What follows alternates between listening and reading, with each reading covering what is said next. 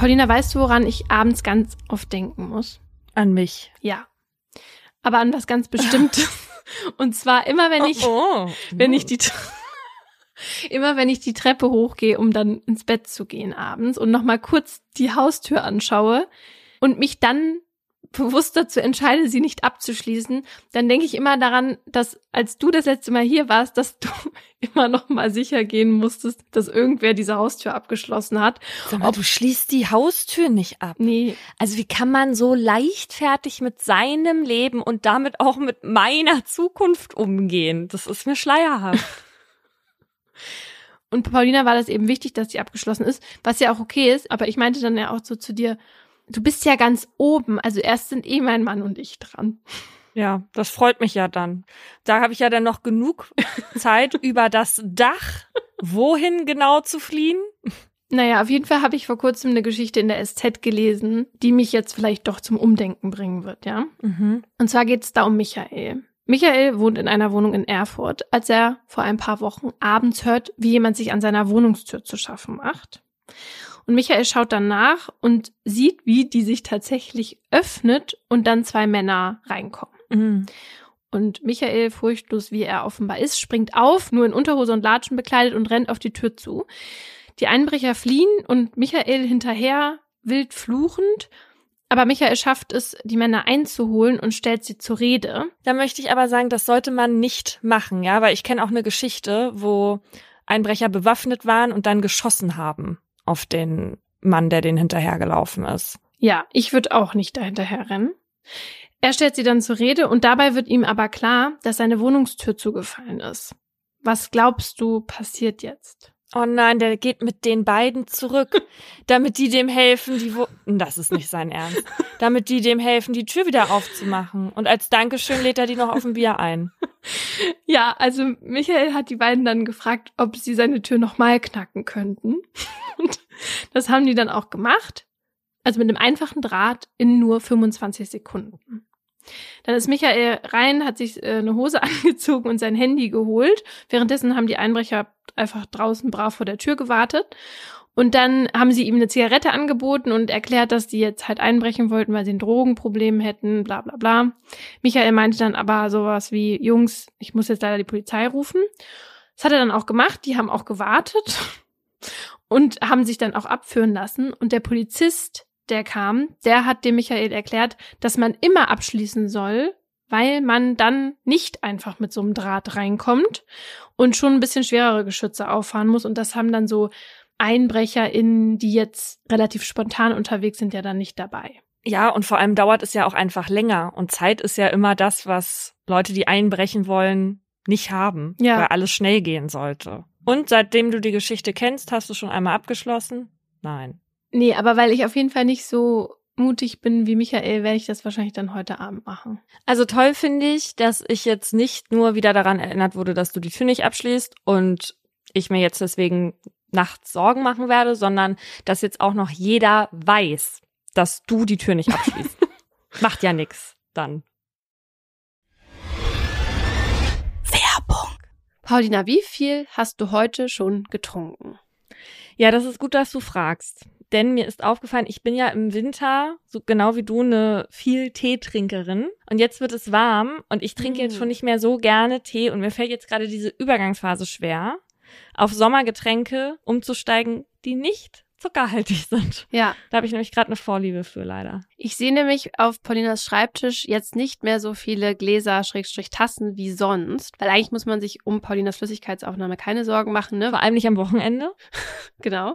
Und bei einer Aufnahme ist eigentlich immer auf jeden Fall ja ein großes Wasserglas, dann Kaffee und der kann Mhm. eben dann warm oder kalt sein und eben Tee. Aber jetzt ist es eben um einen Behälter dann jetzt schon auch weniger geworden. Ja. Mhm. Aber ich finde es ja schon bemerkenswert, dass du, also Paulina, das müsst ihr wissen, wenn sie durch ihre Wohnung spaziert, hat sie eigentlich immer dieses große Wasserglas dabei. Also egal, wo du hingehst, wenn du dich jetzt äh, im Badezimmer fertig machst oder so, das Wasserglas kommt mit. Oder ans Bett auch. Weil ich immer Durst habe, ja. Ja. Mhm, schon. Das ist wirklich gut, weil bei mir ist das oft so, dass ich es vergesse. Wenn es dann nicht direkt neben mir steht, dann vergesse ich und dann bin ich auch zu faul, um nach unten zu gehen und mir Ja. dann Wasser zu holen. Aber das ist bei dir ja nicht so. Du bist einfach zu durstig.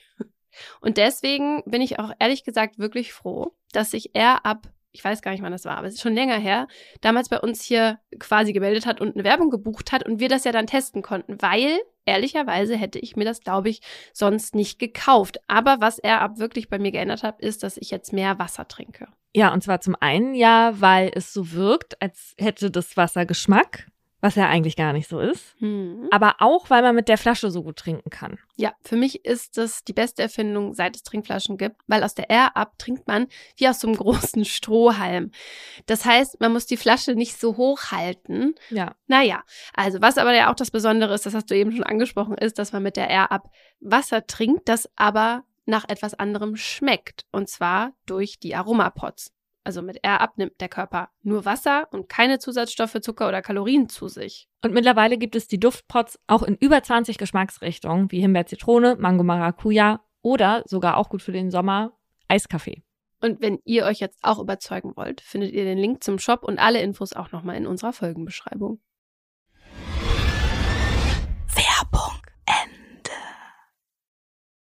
Und damit herzlich willkommen bei Mordlust, einem Podcast der Partner in Crime. Wir reden hier über wahre Verbrechen und ihre Hintergründe. Mein Name ist Paulina Kraser. Und ich bin Laura Wohlers. In jeder Folge gibt es ein bestimmtes Oberthema, zu dem wir zwei wahre Kriminalfälle nacherzählen, darüber diskutieren und auch mit Menschen mit Expertise sprechen. Wir sprechen hier über True Crime, das heißt, es geht um die Schicksale von Menschen. Bitte behaltet das immer im Hinterkopf. Das machen wir auch, auch wenn wir zwischendurch mal ein bisschen ungehemmter miteinander sprechen. Das ist für uns so eine Art Comic Relief, aber natürlich nicht despektierlich gemeint. Paulina, Hand aufs Herz. Hast du Fussels Hinterlassenschaften schon mal nicht aufgehoben, in so eine Tüte gepackt und in den Müll geschmissen? Also das ist bestimmt schon das ein oder andere Mal passiert, aber dann wirklich nur aus einer Not heraus, weil ich das wirklich unmöglich finde, wenn man seinem Hund nicht hinterherräumt. Also ich bin wirklich fassungslos und entsetzt, wenn ich einen anderen Hund auf die Straße koten sehe oder auf den Gehweg und das Herrchen oder Frauchen macht das nicht weg. Ja, ich muss auch sagen, hier in London, da ist es manchmal wirklich dann kein Fusselhaufen, sondern von einem richtig großen Hund und dann mitten auf dem Gehweg, dass man wirklich immer nach unten gucken muss, dass man da nicht gleich reintritt in sowas. So wie der Haufen, den ich hier neulich im Fahrstuhl hatte. ja. Das war allerdings nicht von einem Hund. Das war sehr eindeutig, wer da den Personenaufzug als Toilettenhäuschen umfunktioniert hat. Aber eigentlich ist es ja auch nicht so schlimm für dich, wenn du das Häufchen nicht wegmachst, wenn nicht gerade jemand vom Ordnungsamt vorbeikommt. In der französischen Stadt Béziers würde man dir aber jetzt auch so auf die Schliche kommen, weil da muss nämlich seit diesem Sommer jeder Hund einen genetischen Ausweis haben, heißt seine DNA abgeben, damit, falls Hundekot gefunden wird, die ÜbeltäterInnen, womit ich natürlich jetzt die HundehalterInnen meine, dann auch ausfindig gemacht werden können. ist nicht dein Ernst. Ist das Verfahren nicht viel teurer, als einfach eine regelmäßige Straßenreinigung zu organisieren? Also ich habe gelesen, dass in dieser Stadt jährlich ungefähr 80.000 Euro für das Wegmachen dieses Hundekots ausgegeben wird. Und ähm, die erhoffen sich natürlich jetzt mit dieser Maßnahme, dass äh, aus Angst nicht mehr rumgekotet wird, dass sie dann nicht so viel für die Straßenreinigung ausgeben müssen und dementsprechend aber dann natürlich auch nicht für die DNA-Analyse. Rumgekotet. Völlig wahllos rumgekotet. Aber offenbar hat Béziers jetzt auch was Kriminalität angeht, keine größeren Probleme. Was ein bisschen anders aussieht, wenn man sich Frankreich so als Ganzes anschaut. Laut Eurostat, dem Statistischen Amt der Europäischen Union, kommt es in Frankreich nämlich insgesamt zu den meisten schweren Delikten in ganz Europa. Also vorsätzliche Tötungen, schwere Körperverletzungen, Raub etc. pp. 2021 gab es da 607 solcher Delikte je 100.000 EinwohnerInnen. Einmal im Vergleich, in Deutschland gab es da 184 pro 100.000. Ja, wobei das ja auch immer ein bisschen schwierig ist, Kriminalität international zu vergleichen, weil die Zahlen ja davon abhängen, wie das jeweilige Verbrechen definiert wird in den Ländern. Mhm. Das kann super unterschiedlich ausfallen, aber eben auch der Umgang mit Dunkelziffern oder welche Erhebungs- und Auswertungsmethoden angewandt werden und so. Ja, das stimmt. Aber es gibt auch andere Statistiken, die darauf hinweisen, dass Frankreich in Bezug auf Kriminalität einige Probleme hat. So liegt das Land beim Global Peace Index auch relativ weit hinten. Das ist dieses Ranking, das jährlich vom Institute for Economics and Peace rausgegeben wird. Und da spielen so Faktoren wie Anzahl von schweren Verbrechen, Wahrscheinlichkeit von Terroranschlägen, aber auch zum Beispiel von gewalttätigen Demonstrationen eine Rolle. Deutschland liegt hier gerade auf Platz 15, Frankreich auf Platz 67 von 163 Ländern. Und deswegen haben wir uns gedacht, dass wir uns mal um Frankreich kümmern müssen und mal ein Länderspezial machen. Heißt, wir reisen hier heute in das Land der Buttercroissants mm. und des Käses. Das sind die für uns wichtigsten Sachen.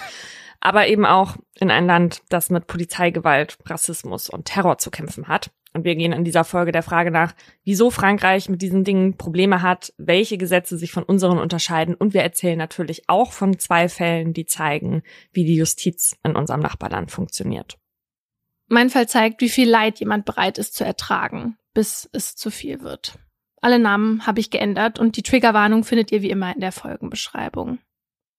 Elle oublie qu'elle est belle, elle a surtout le corps des taches de la couleur du ciel. Son mari rentre bientôt, elle veut même pas y penser. Quand il lui prend le bras, c'est pas pour la faire danser.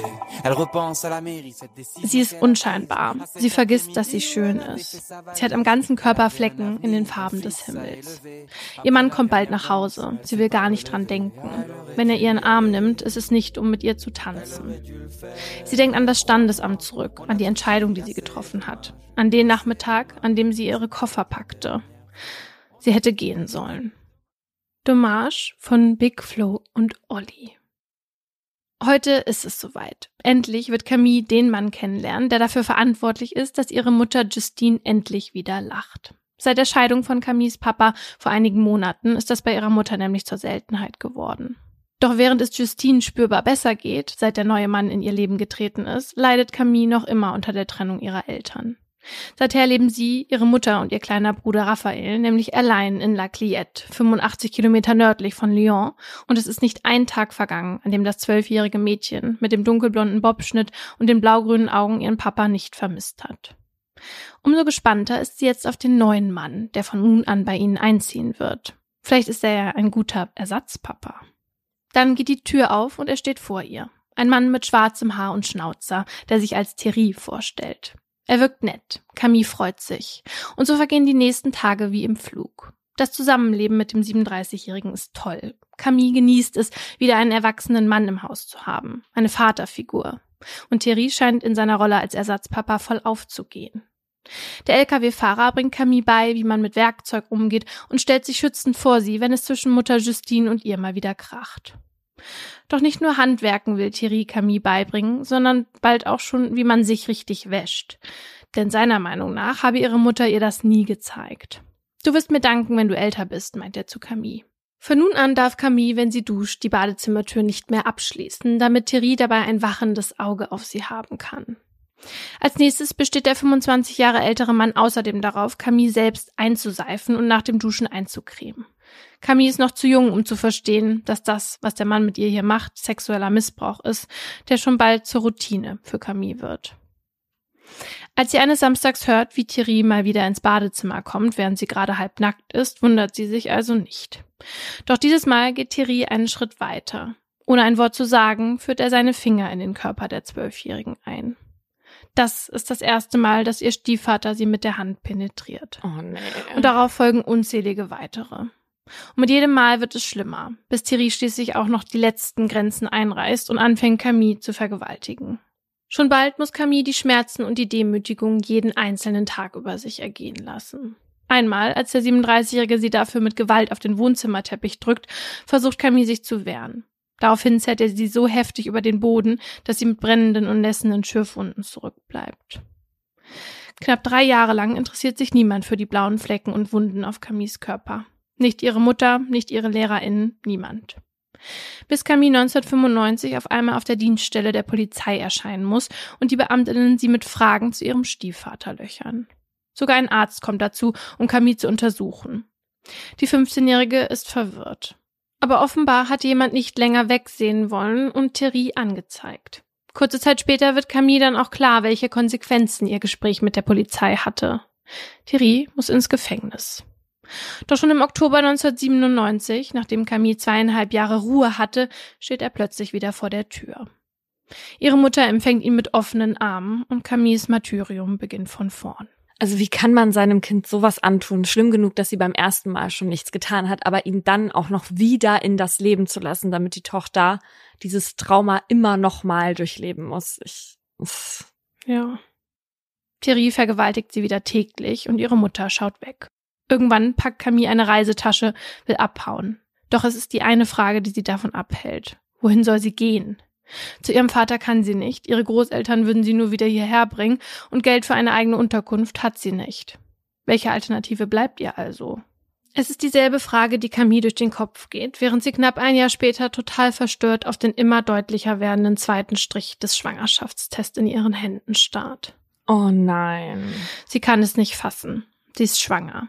Von Thierry, ihrem Stiefvater und Vergewaltiger. Camille weiß nicht weiter. In ihrer Verzweiflung nimmt sie allen Mut zusammen und vertraut sich ihrer Mutter an. Doch Justine reagiert nicht, wie Camille gehofft hat. Denn ihre Mutter ahnt, wer der Vater von Camilles Kind ist und wird erst eifersüchtig und schließlich so sauer, dass sie Camille rauswirft. Das ist doch nicht der fucking Ernst der Mutter. Ich kann es nicht fassen. Also ich falle hier wirklich von einer Ohnmacht in die nächste. Ja. Und ich meine, dieser Fall ist lang und deswegen konnte ich auch nicht alles einbauen. Aber was zum Beispiel auch richtig schlimm war, ist, dass die Mutter die Camille manchmal mit zu den Besuchen ins Gefängnis genommen hat. Zu ihrem Vergewaltiger, ja. Also manche Menschen sollten einfach keine Kinder kriegen. Ja. Als Thierry Camille daraufhin sagt, dass er sich für sie von ihrer Mutter trennen würde und ihr vorschlägt, zusammenzuziehen, bleibt der 17-Jährigen die Wahl zwischen schwanger und obdachlos oder einem Leben mit ihrem Peiniger. Pest oder Cholera. Camille entscheidet sich schließlich für Zweiteres und zieht mit Thierry zusammen. Ein Verhalten, das nur schwer zu verstehen ist und doch etwas, was viele missbrauchte Kinder zeigen, die eine Art Hassliebe gegenüber ihren PeinigerInnen entwickeln. Sie wünschen sich auf der einen Seite Schutz und Distanz, andererseits wollen sie ihre missbrauchenden Familienmitglieder nicht verlieren. Vor allem, wenn sie die einzigen sind, die ihnen vermeintlich Liebe schenken. So wie in Camilles Fall, die mit Thierry jetzt in ein kleines Haus in ein Nachbardorf zieht. Zu zweit bleiben die beiden aber nicht lange, denn bereits einige Monate später erblickt der kleine Leo das Licht der Welt. Vom ersten Tag an liebt Camille ihren Sohn abgöttisch. Er ist das einzig Gute in ihrem Leben, weshalb sie ihm von nun an all ihre Aufmerksamkeit widmet. Und genau das passt einem ganz und gar nicht. Terry. Und das lässt er Camille spüren. An einem Tag ist es so schlimm, dass er plötzlich in laute Schimpftiraden ausbricht und meint, dass Camille Leos Spielzeug nicht richtig aufgeräumt habe. Da holt er zum Schlag aus. Schmerz durchfährt Camilles Körper. Sie ist völlig perplex. Schläge so aus dem Nichts, das ist etwas Neues. Entschuldige, aber das war wegen dir, sagt Thierry. Doch schon bald folgen auf die Schläge keine Entschuldigungen mehr. Es folgt wortwörtlich nur noch Schlag auf Schlag. Der Anlass, Thierry dauert der Kaffee zu lang. Thierry ist der Kaffee zu heiß. Thierry ist der Kaffee zu kalt. Und selbst wenn alles so läuft, wie er es sich wünscht, findet er einen Grund, Camille zu verprügeln. Doch die Prügel sind nicht das Einzige, was Camille in den Jahren, in denen sie mit Thierry zusammenlebt, durchstehen muss. Auch seine Vergewaltigungen hören nicht auf. Und das bringt Folgen mit sich. Es ist noch nicht mal ein Jahr vergangen seit Leos Geburt, da wölbt sich Camilles Bauch bereits ein zweites Mal, bis Sohn Matti zur Welt kommt. Da ist Camille 20. Wieder ein Jahr später folgen ihm Töchterlein Emma und 2006 schließlich Paul. Mit ihren Kindern baut sich Camille eine Armee aus Minimenschen auf, die ihr zur Seite stehen und ihrem Leben einen Sinn verleihen. Zum einen, weil sie gerne Mutter ist, zum anderen aber auch, weil Thierry ihr verbietet, einen Abbruch vorzunehmen. Und mit jeder Geburt hofft Camille, dass endlich alles besser wird. Doch das wird es nicht. Im Gegenteil. Inzwischen darf Camille das Haus nur noch verlassen, um die Kinder von der Schule abzuholen und einzukaufen. Und selbst dann muss sie Thierry vorher und nachher anrufen und ihm die Kassenzettel ihrer Einkäufe danach zur Kontrolle abgeben. Thierry hat die totale Macht über sie, bestimmt alles, selbst ihren Haarschnitt und ihre Kleidung. Camille wird zu Thierrys Eigentum. 2008 bringt er sie sogar dazu, ihn zu heiraten. Mit den Jahren hat er es geschafft, Mauern in Camilles Kopf zu bauen, die sie nicht durchbrechen kann. Für sie ist das ihr normales Leben. Ein anderes kann sie sich gar nicht mehr vorstellen. Seitdem sie zwölf Jahre alt ist, wird sie von ihrem Stiefvater eben nicht nur missbraucht, sondern auch beherrscht. Seit 16 Jahren. Und nicht nur über Camille hat Thierry die Oberhand. Auch ihre Kinder werden von dem Tyrannen beleidigt, angebrüllt und geschlagen. Nach der Schule müssen sie auf direktem Weg nach Hause, dürfen keine Freundinnen treffen, keinen Hobbys nachgehen. Stattdessen sind die vier dazu verdammt, von früh bis spät in ihrem Zimmer zu bleiben. Nur für eine sind die Regeln etwas lockerer. Emma. Sie ist Thierrys Liebling. Und genau das bereitet Camille die größten Sorgen. Denn Emma hat nicht nur einige Privilegien, sondern auch einige besondere Aufgaben, mit denen sie für ihre Vorrechte teuer bezahlt. So zwingt Terry Emma einmal in sein Bett unter die Decke zu kommen und ihn zu küssen. Nee. Ein anderes Mal fragt er sie, ob sie dann ein Höschen unter ihrem Pyjama trage. Oh, nein, nein, nein, nein, nein, nein. Als Emma Ja antwortet, bittet er sie das nächste Mal keins anzuziehen. Und wie Thierry Emma anschaut, Camille kennt diesen Blick. Es ist derselbe, mit dem er sie früher angesehen hat. Das Schlimmste, was ich Camille vorstellen kann, ist, dass ihre Tochter bald dasselbe Schicksal ereilt wie sie. Aber erstmal konzentriert sich Thierrys Gewalt noch auf Camille. An Valentinstag bricht er ihr die Nase, weil ihm das Essen nicht schmeckt. An Weihnachten schlägt er voller Wut mit einem Hammer auf sie, weil eine Lichterkette nicht funktioniert. Und an einem anderen Tag, während Camille gerade den Abwasch macht, hält er ihr auf einmal eine Pistole an die Stirn und drückt ab. Ein Klicken halt durch die Küche. Die Pistole ist nicht geladen. Während Camille daraufhin erleichtert aufatmet, sagt Thierry, das nächste Mal gibt's eine Kugel für dich und eine für jedes der Kinder. Jedes Mal, wenn so etwas passiert, ist das Einzige, woran Camille denken kann, ihre Kinder. Sie will nicht, dass Leo, Mathie, Emma und Paul sich um sie sorgen. Also setzt sie ihr bestes Lächeln auf und lügt, wenn sie sie fragen, ob es ihr gut gehe. Doch irgendwann wird die Last zu schwer für Camilles Herz. Sie hat das Gefühl, sich jemandem anvertrauen zu müssen. Doch sie kann ja nicht raus, hat keine Freundinnen, an die sie sich wenden kann, und mit ihrer Mutter hat sie, seit die sie rausgeschmissen hat, nie wieder ein Wort gewechselt. Also fällt ihre Wahl auf Tom, Emmas Freund, der seit kurzem viel Zeit bei ihnen verbringen darf. Auch so ein Privileg, das Emma hat. Der Teenager mit den kurzen blonden Haaren wird heimlich zu Camilles Kummerkasten, dem sie von nun an regelmäßig ihr Herz ausschüttet. Etwas, was sie in den kommenden Monaten noch nötiger haben wird als gedacht. Es ist Abend, als Thierry Camille zu sich ruft. Sie soll sich auf seinen Schoß setzen, so wie sie es früher immer getan hat, als sie noch ein Kind war und er ihr Stiefvater und nicht ihr Ehemann. Thierry macht ein Video an. Es ist ein Porno. Siehst du, so verdienen sie Geld, so muss man es machen, sagt Thierry. Camille schießt eine Befürchtung in den Kopf.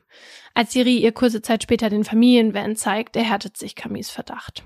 Denn sie muss feststellen, dass Thierry nicht nur die Fenster des Autos mit Styroporplatten abgedeckt hat, sondern auch eine Matratze eingebaut hat. Oh Bei diesem Anblick trifft die Gewissheit sie so hart wie einer von Thierrys unzähligen Schlägen. Er wird sie zur Prostitution zwingen. Somit ahnt Camille schon, was sie erwartet, als Thierry wenig später von der Arbeit nach Hause kommt und ihr zuruft, sie solle sich fertig machen. Mit dem umgebauten Van fahren sie dann verschiedene Raststätten in der Nähe an. Dort verteilt Thierry einige Visitenkarten, die er offenbar bereits anfertigen lassen hat. Escort Girl steht da drauf. Thierry redet mit den Männern, er legt Preise fest und Termine. Und irgendwann betritt der erste Mann das Auto. Da gibt Thierry ihr ein Headset in die Hand. Camille macht den Knopf in ihr Ohr. Durch ein Loch im Styropor beobachtet Thierry sie bei dem Sex mit dem Freier und gibt Anweisungen, was sie zu tun hat. Jetzt hat sie Thierrys Stimme im Ohr, während sie einen völlig Fremden auf sich hat. Widerstandslos lässt Camille alles über sich ergehen. Sie verwandelt sich in eine leere Hülle. Starr fixiert sie einen Punkt im Auto und hofft nur, dass das alles schnell vorbeigeht. Doch bei dem einen Mal bleibt es nicht. Jahrelang verkauft Thierry Camille, als wäre sie ein Stück Fleisch. Auf der Straße, aber auch auf Dating-Websites unter Pseudonymen wie Adeline. Pro Akt nimmt er 30 bis 50 Euro. Und als wäre das nicht schon demütigend genug, ritzt er eines Tages mit einer in Tusche getauchten Nadel Thierry in Großbuchstaben in ihren Schambereich, damit jeder weiß, dass Camille ihm und nur ihm gehört. Camille ist mittlerweile fast völlig am Ende. Wie viel Leid soll sie noch ertragen? Sie muss etwas tun. Das weiß sie. Doch wie? Thierry überwacht sie auf Schritt und Tritt. Also wendet sie sich wie so oft in ihrer Verzweiflung an Tom, den Freund ihrer Tochter. Und der verspricht wie immer Hilfe. Zweimal geht der Teenager zur Polizei. Einmal mit Camilles ältestem Sohn Leo, einmal mit Tochter Emma. Die PolizistInnen hören die Teenager zwar an, aber das war's dann auch. Einen Besuch statten sie Thierry nicht ab. Also geht's weiter. Und mit jedem Tag wächst auch die Bedrohung für ihre Kinder. Es ist der 12. März 2016, als die mittlerweile 14-jährige Emma zu Camille kommt und ihr erzählt, dass Thierry sie gefragt habe, wie sie sexuell so drauf sei, welche BH-Größe sie habe und ob sie schon mal ihre Periode hatte. Während die Worte ihrer Tochter ihr entgegenhallen, steigt Panik in Camille auf. Hat Thierry vor, jetzt auch noch Emma zu prostituieren? Als Thierry Camille am nächsten Tag stolz berichtet, dass er heute Abend für sie einen ganz besonderen Kunden hat, ein Ekel, vor dem sogar er sich fürchtet, ist das der Tropfen, der Camilles Fass endgültig zum Überlaufen bringt. Auf der Suche nach einem Ausweg rattert ihr Hirn auf Hochtouren. Doch ihr fällt keiner ein. Keiner, außer sie alle von Thierry zu befreien, und zwar endgültig. Sie muss an seine Pistole denken, die sie schon so oft selbst an der Schläfe hatte. Irgendwo hier muss er sie doch versteckt haben. Sie sucht das Haus ab und in einem Schrank wird sie tatsächlich fündig. Und so kommt es, dass sie, als sie sich an diesem Abend wieder einmal in ihren kurzen Rock mit dem tiefen Schlitz zwängt, nicht nur Kondome und Feuchttücher in ihre Handtasche steckt, sondern heimlich auch die Waffe hineinfallen lässt. Einige Stunden später. Camille hat Schmerzen. Immer wieder dringt der Freier brutal in sie ein. Nicht nur vaginal, sondern auch anal. Das war also die Besonderheit, die Thierry für heute vereinbart hat. Camille kann spüren, wie er sie durch das kleine Loch im Styropor beobachtet. Sie blutet. Jede Zelle ihres Körpers tut ihr weh. Sie kann nicht mehr und beginnt sich zu wehren. Es dauert eine Zeit, doch irgendwann lässt der Mann von ihr ab und stampft verärgert davon. Die 35-Jährige fühlt sich schrecklich. Sie kann ihre Tränen nicht mehr zurückhalten. Währenddessen steigt Thierry wieder ins Auto, das er am Rande eines Waldes in der Nähe einer Autobahnraststätte geparkt hat, und nimmt auf dem Vordersitz Platz. Er ist außer sich vor Wut, beleidigt Camille.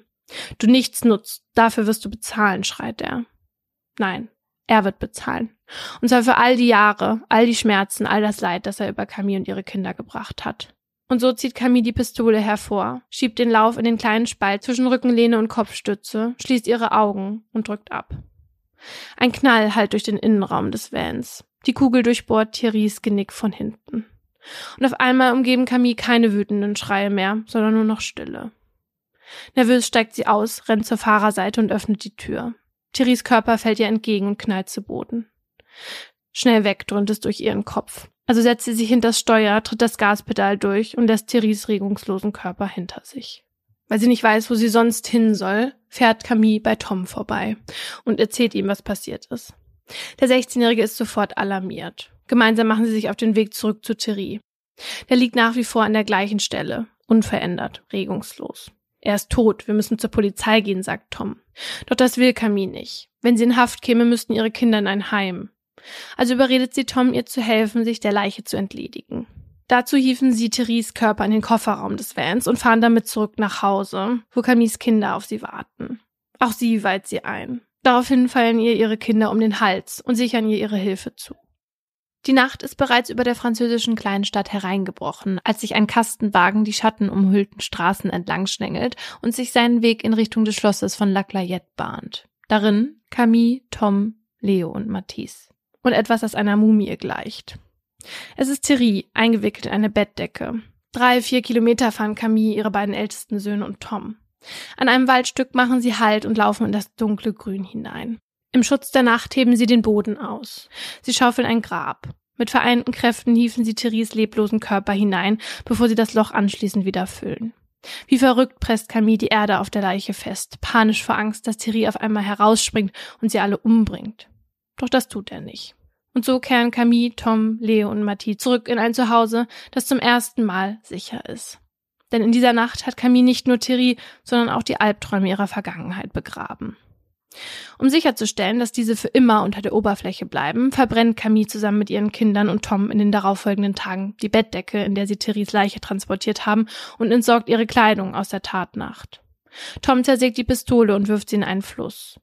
Auf einem Wertstoffhof werden sie die Vordersitze des Vans los und tauschen sie gegen andere Gebrauchte ein. Und allen, die nach Thierry fragen, erzählen sie, er habe sie verlassen. Was auch funktioniert, bis eineinhalb Jahre später, am 2. Oktober 2017, plötzlich die Polizei vor Camille steht. Denn was die inzwischen 36-Jährige nicht weiß, ist, dass Toms Mutter die Behörden informiert hat. Und so werden Camille und ihre drei ältesten Kinder, Leo, Matti und Emma, festgenommen und aufs Revier gebracht. In dem Vernehmungszimmer angekommen, kann Camille dann das Geheimnis, das sie so sorgfältig unter Asche, Müll und Lügen begraben hat, nicht mehr länger für sich behalten. Also beschließt sie, der Polizei alles zu erzählen. In jedem Detail berichtet Camille, wie Thierry einst ihr Stiefvater war, wie er sie über 23 Jahre lang verprügelt, jahrelang zum Sex gezwungen und prostituiert hat und wie sie ihn eines Tages erschossen und seine Leiche anschließend mit Hilfe ihrer zwei ältesten Söhne und dem Freund ihrer Tochter versteckt hat, weil sie einfach nicht mehr konnte.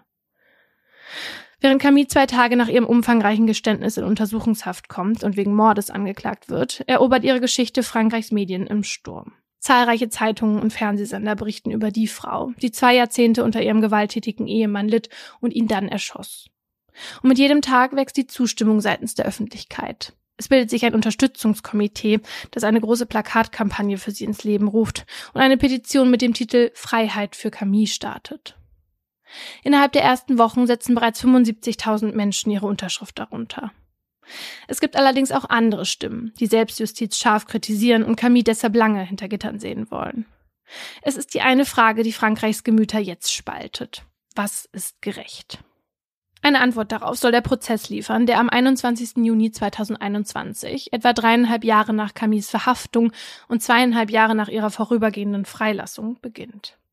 In einem schwarzen Hosenanzug betritt Camille den imposanten Gerichtssaal, dessen Eingang an das Brandenburger Tor erinnert. Und während die inzwischen 40-Jährige sich, verfolgt von einer Schar aus PressevertreterInnen, ihren Weg durch den säulenverzierten Gang bahnt, weichen zwei junge Männer nicht von ihrer Seite. Leo und Mathie. Die beiden haben ihren Prozess bereits hinter sich. Ende 2019 wurden Camilles älteste Söhne und Tom von einem Jugendgericht wegen der Beseitigung von Therese Leiche zu jeweils sechs Monaten Haft auf Bewährung verurteilt.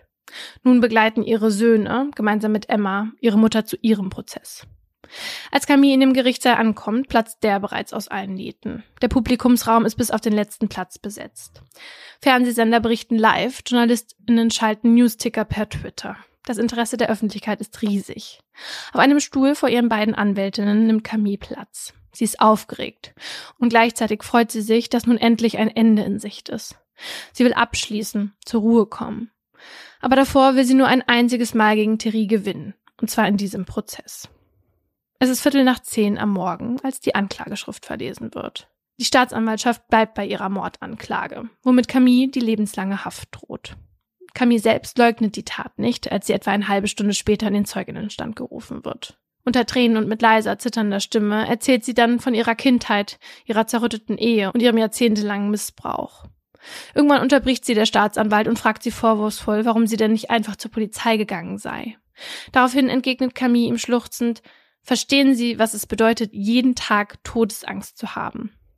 Die Angst ist das, was Camille all die Jahre regiert hat. Sie habe nicht zur Polizei gehen können. Zu groß sei ihre Panik davor gewesen, was passiert, wenn Thierry es mitbekommt, erklärt sie. Jetzt gehe sie, Zitat, in Ruhe, einer vielleicht lebenslangen Haftstrafe entgegen, weil ihre Kinder endlich sicher vor ihrem Vater seien. Eine Haftstrafe hätte sie verdient, meint sie. Sie weiß, dass sie Unrecht getan hat. Und sie macht sich Vorwürfe, dass sie ihren Kindern ihren Vater genommen hat. Und gleichzeitig weiß sie, dass sie damit ihre Familie gerettet hat. Camilles Kinder sind es, die einen Tag später zu Wort kommen. Geschlossen stehen sie hinter ihrer Mutter. Im Zeuginnenstand berichten sie von ihrem gewalttätigen Vater und dem Gefängnis, das er um sie errichtet hat. Sohn Leo sagt, ich denke, irgendwann wäre meine Mutter diejenige gewesen, die an den Folgen der Gewalt gestorben wäre. Und am darauffolgenden Tag wird immer deutlicher, dass Camille und ihre Kinder keineswegs die einzigen Opfer von Thierry waren. Denn am dritten Prozesstag tritt auch Thierrys andere Familie in den Zeuginnenstand. Seine Geschwister beschreiben das Haus, in dem sie groß geworden sind, als das Haus des Teufels, weil der Teufel darin wohnte. Teufel Thierry. Einige von ihnen weigern sich bis heute seinen Vornamen auszusprechen. Sie nennen ihn nur den Verrückten oder den Perversen, der so heftig auf ihren Vater einschlug, dass sein Blut an die Wände spritzte und der es nicht einsah, die Toilette zu benutzen, stattdessen sein Geschäft im Haus verrichtete und seine Geschwister anschließend dazu zwang, sauber zu machen. Also was ist das für ein Mensch? Wie kann man auf solche Wege geraten? Wie kann man sich denn so abseits der Norm verhalten? Ja. Und die schlimmste Geschichte, die kommt noch und die erzählt eine von Thierrys jüngeren Schwestern. Die heute 59-Jährige schafft es kaum zu sprechen. Ihre Tränen erdrücken ihre Worte, als sie davon berichtet, wie ihr Bruder sie bereits mit elf Jahren mehrmals wöchentlich vergewaltigt hat und wie sie durch Prügel und Todesdrohungen zu seiner persönlichen Sklavin wurde. Noch heute leide ich so sehr, dass ich am liebsten sterben würde. Man hat mir nie geholfen. Der Person, der ich am meisten auf der Welt danke, ist Camille. Sie hat das getan, was ich schon vor langer Zeit hätte tun sollen, erklärt sie am Ende ihrer Aussage. Damit ist die Frage, warum Camille Thierry umgebracht hat, relativ schnell geklärt. Jetzt ist nur noch die Frage offen, wie sie für diese Tat strafrechtlich belangt werden soll. Bei der Beantwortung soll nun ein psychiatrischer Gutachter helfen. Der Sachverständige, der viele Stunden mit Camille gesprochen hat, diagnostiziert ihr das sogenannte Battered Woman Syndrome, auf Deutsch das Syndrom der misshandelten Frau. Seiner Meinung nach sei Camille eine Marionette in den Händen ihres Ehemannes gewesen, seiner totalitären Kontrolle unterworfen, auch dann, wenn er physisch gar nicht anwesend war. Camille habe keinen freien Willen mehr gehabt und ihre Urteilsfähigkeit sei deshalb stark beeinträchtigt gewesen. Deshalb argumentiert der Experte in Richtung des Staatsanwalts, der seit Beginn des Prozesses darauf pocht, dass Camille andere Möglichkeiten gehabt habe, sich aus Therese Gewalt zu befreien, dass es in Camilles Kopf keinen anderen Ausweg gegeben habe, als Therese zu töten. Die Ausführungen des Experten scheinen am Ende sogar den Staatsanwalt zu überzeugen. Am 25. Juni fordert er in seinem Schlussplädoyer auf einmal nur noch eine Haftstrafe von fünf Jahren. Vier davon sollen, wie es nach dem französischen Recht möglich ist, auf Bewährung ausgesetzt werden. Da Camille schon ein Jahr in Untersuchungshaft saß, würde das bedeuten, dass sie das Gericht als freie Bürgerin verlassen kann. Als Camille das hört, bricht sie zusammen. Sie kann es nicht fassen. Mit so einer Güte hätte sie nicht gerechnet. Als nächstes ergreift ihre Verteidigung das Wort und fordert Freispruch. Denn ihrer Ansicht nach habe sich Camille aufgrund des Battered Woman Syndroms nicht aktiv dazu entschieden, Thierry zu töten. Sie habe keine Kontrolle, keinen Bezug mehr zur Realität gehabt. Vielmehr sei ihr Urteilsvermögen aufgrund der jahrelangen Traumata zum Tatzeitpunkt so stark beeinträchtigt gewesen, dass sie schuldunfähig sei. Ein Punkt, den die Kammer knapp fünf Stunden später nur teilweise anerkennt. Ihre Entscheidung lautet verminderte Urteilsfähigkeit ja, Schuldunfähigkeit nein. Trotzdem will das Gericht den Terror, den Camille erlebt hat, im Urteil berücksichtigen und damit wird Camille zu einer vierjährigen Haftstrafe verurteilt, von der drei Jahre zur Bewährung ausgesetzt werden. Damit bleibt das Gericht sogar noch unter der Forderung der Staatsanwaltschaft und setzt Camille auf freien Fuß. Als die Worte der Richterin durch den Saal hallen, kann sich Camille kaum auf ihren Beinen halten. Sie kann es nicht fassen. Sie hat tatsächlich gewonnen gegen Thierry. Zum ersten Mal in ihrem Leben. Ihre Kinder kommen zu ihr gerannt, umarmen sie. Ganz fest. Sie haben es geschafft. Auch die Öffentlichkeit ist sichtlich zufrieden mit dem Urteil. Der Gerichtssaal tobt. Die Zuschauenden jubeln. Kurz darauf tritt Camille vor die versammelten ReporterInnen. Ich möchte dem Gericht danken, sagt sie mit Blick in die Kameras. Das ist ein großer Erfolg für alle Frauen. Doch der größte Triumph für Camille ist es, dass sie es geschafft hat, aus ihrem Gefängnis auszubrechen, ihre Ketten zu sprengen. Ihr Geist und auch ihr Körper gehören wieder ihr, nur ihr. Und jetzt bestimmt sie ganz alleine, was darauf verewigt wird. Ihren Unterarm ziehen jetzt fünf Sterne, einer für jedes ihrer Kinder und einer für sie. Darüber ließ sie sich einen Phönix stechen, der aus der Asche aufersteht. Neben ihm rankt der Satz aus dem Lied Dommage von Big Flo und Olli, das in einigen Absätzen sehr auf Camilles Leben zu passen scheint. Es ist besser, mit Reue zu leben, als mit Bedauern. Die Liedzeile, die Camille zum Motto ihres restlichen Lebens gemacht hat. Also sie bereut die Tat, aber sie findet das immer noch besser, als zu bedauern, dass ihr Leben ewig so hätte weitergehen müssen. Ja, genau. Also sie hat ja vor Gericht auch klar gesagt, dass sie das Verbrechen bereut, ne? Aber so wie ich diese Liedzeile und damit ihr Tattoo sozusagen interpretiere, ist das genauso, wie du gesagt hast. Also erinnerst du dich bei dem Fall von Marianne Bachmeier, der Mutter, die den Mörder ihres Kindes im Gerichtssaal erschossen hat? Mhm. Da hatten wir damals über diesen Satz von Pablo Neruda geredet. Es gibt keine guten ja, Mörder. Stimmt. Und natürlich ist Camis Tat nicht gut und ein krasser Akt von Selbstjustiz. Ja. Allerdings fällt es natürlich viel leichter, eine solche Tat nachzuvollziehen als andere, über die wir hier sprechen. Weil man das Gefühl hat, sie hat keinen anderen Ausweg gesehen und musste irgendwas tun, um zum einen eine Art von Gerechtigkeit herzustellen, aber auch, dass die Ungerechtigkeit, die er der Familie die ganze Zeit angetan hat, irgendwann endet. Ja. Und ich kann mir vorstellen, dass du andere Auswege irgendwann auch nicht mehr wahrnimmst, wenn du dein Leben lang fremdgesteuert bist. Also dieses Bild von ihr in dem Wagen mit ihm im Ohr auf dem Headset, mm. das ist ja ein Symbol dafür, wie ihr Leben die ganze Zeit vorher verlaufen ist. Ja. Und das war für sie ja literally so, als ob er Besitz von ihr ergriffen hat.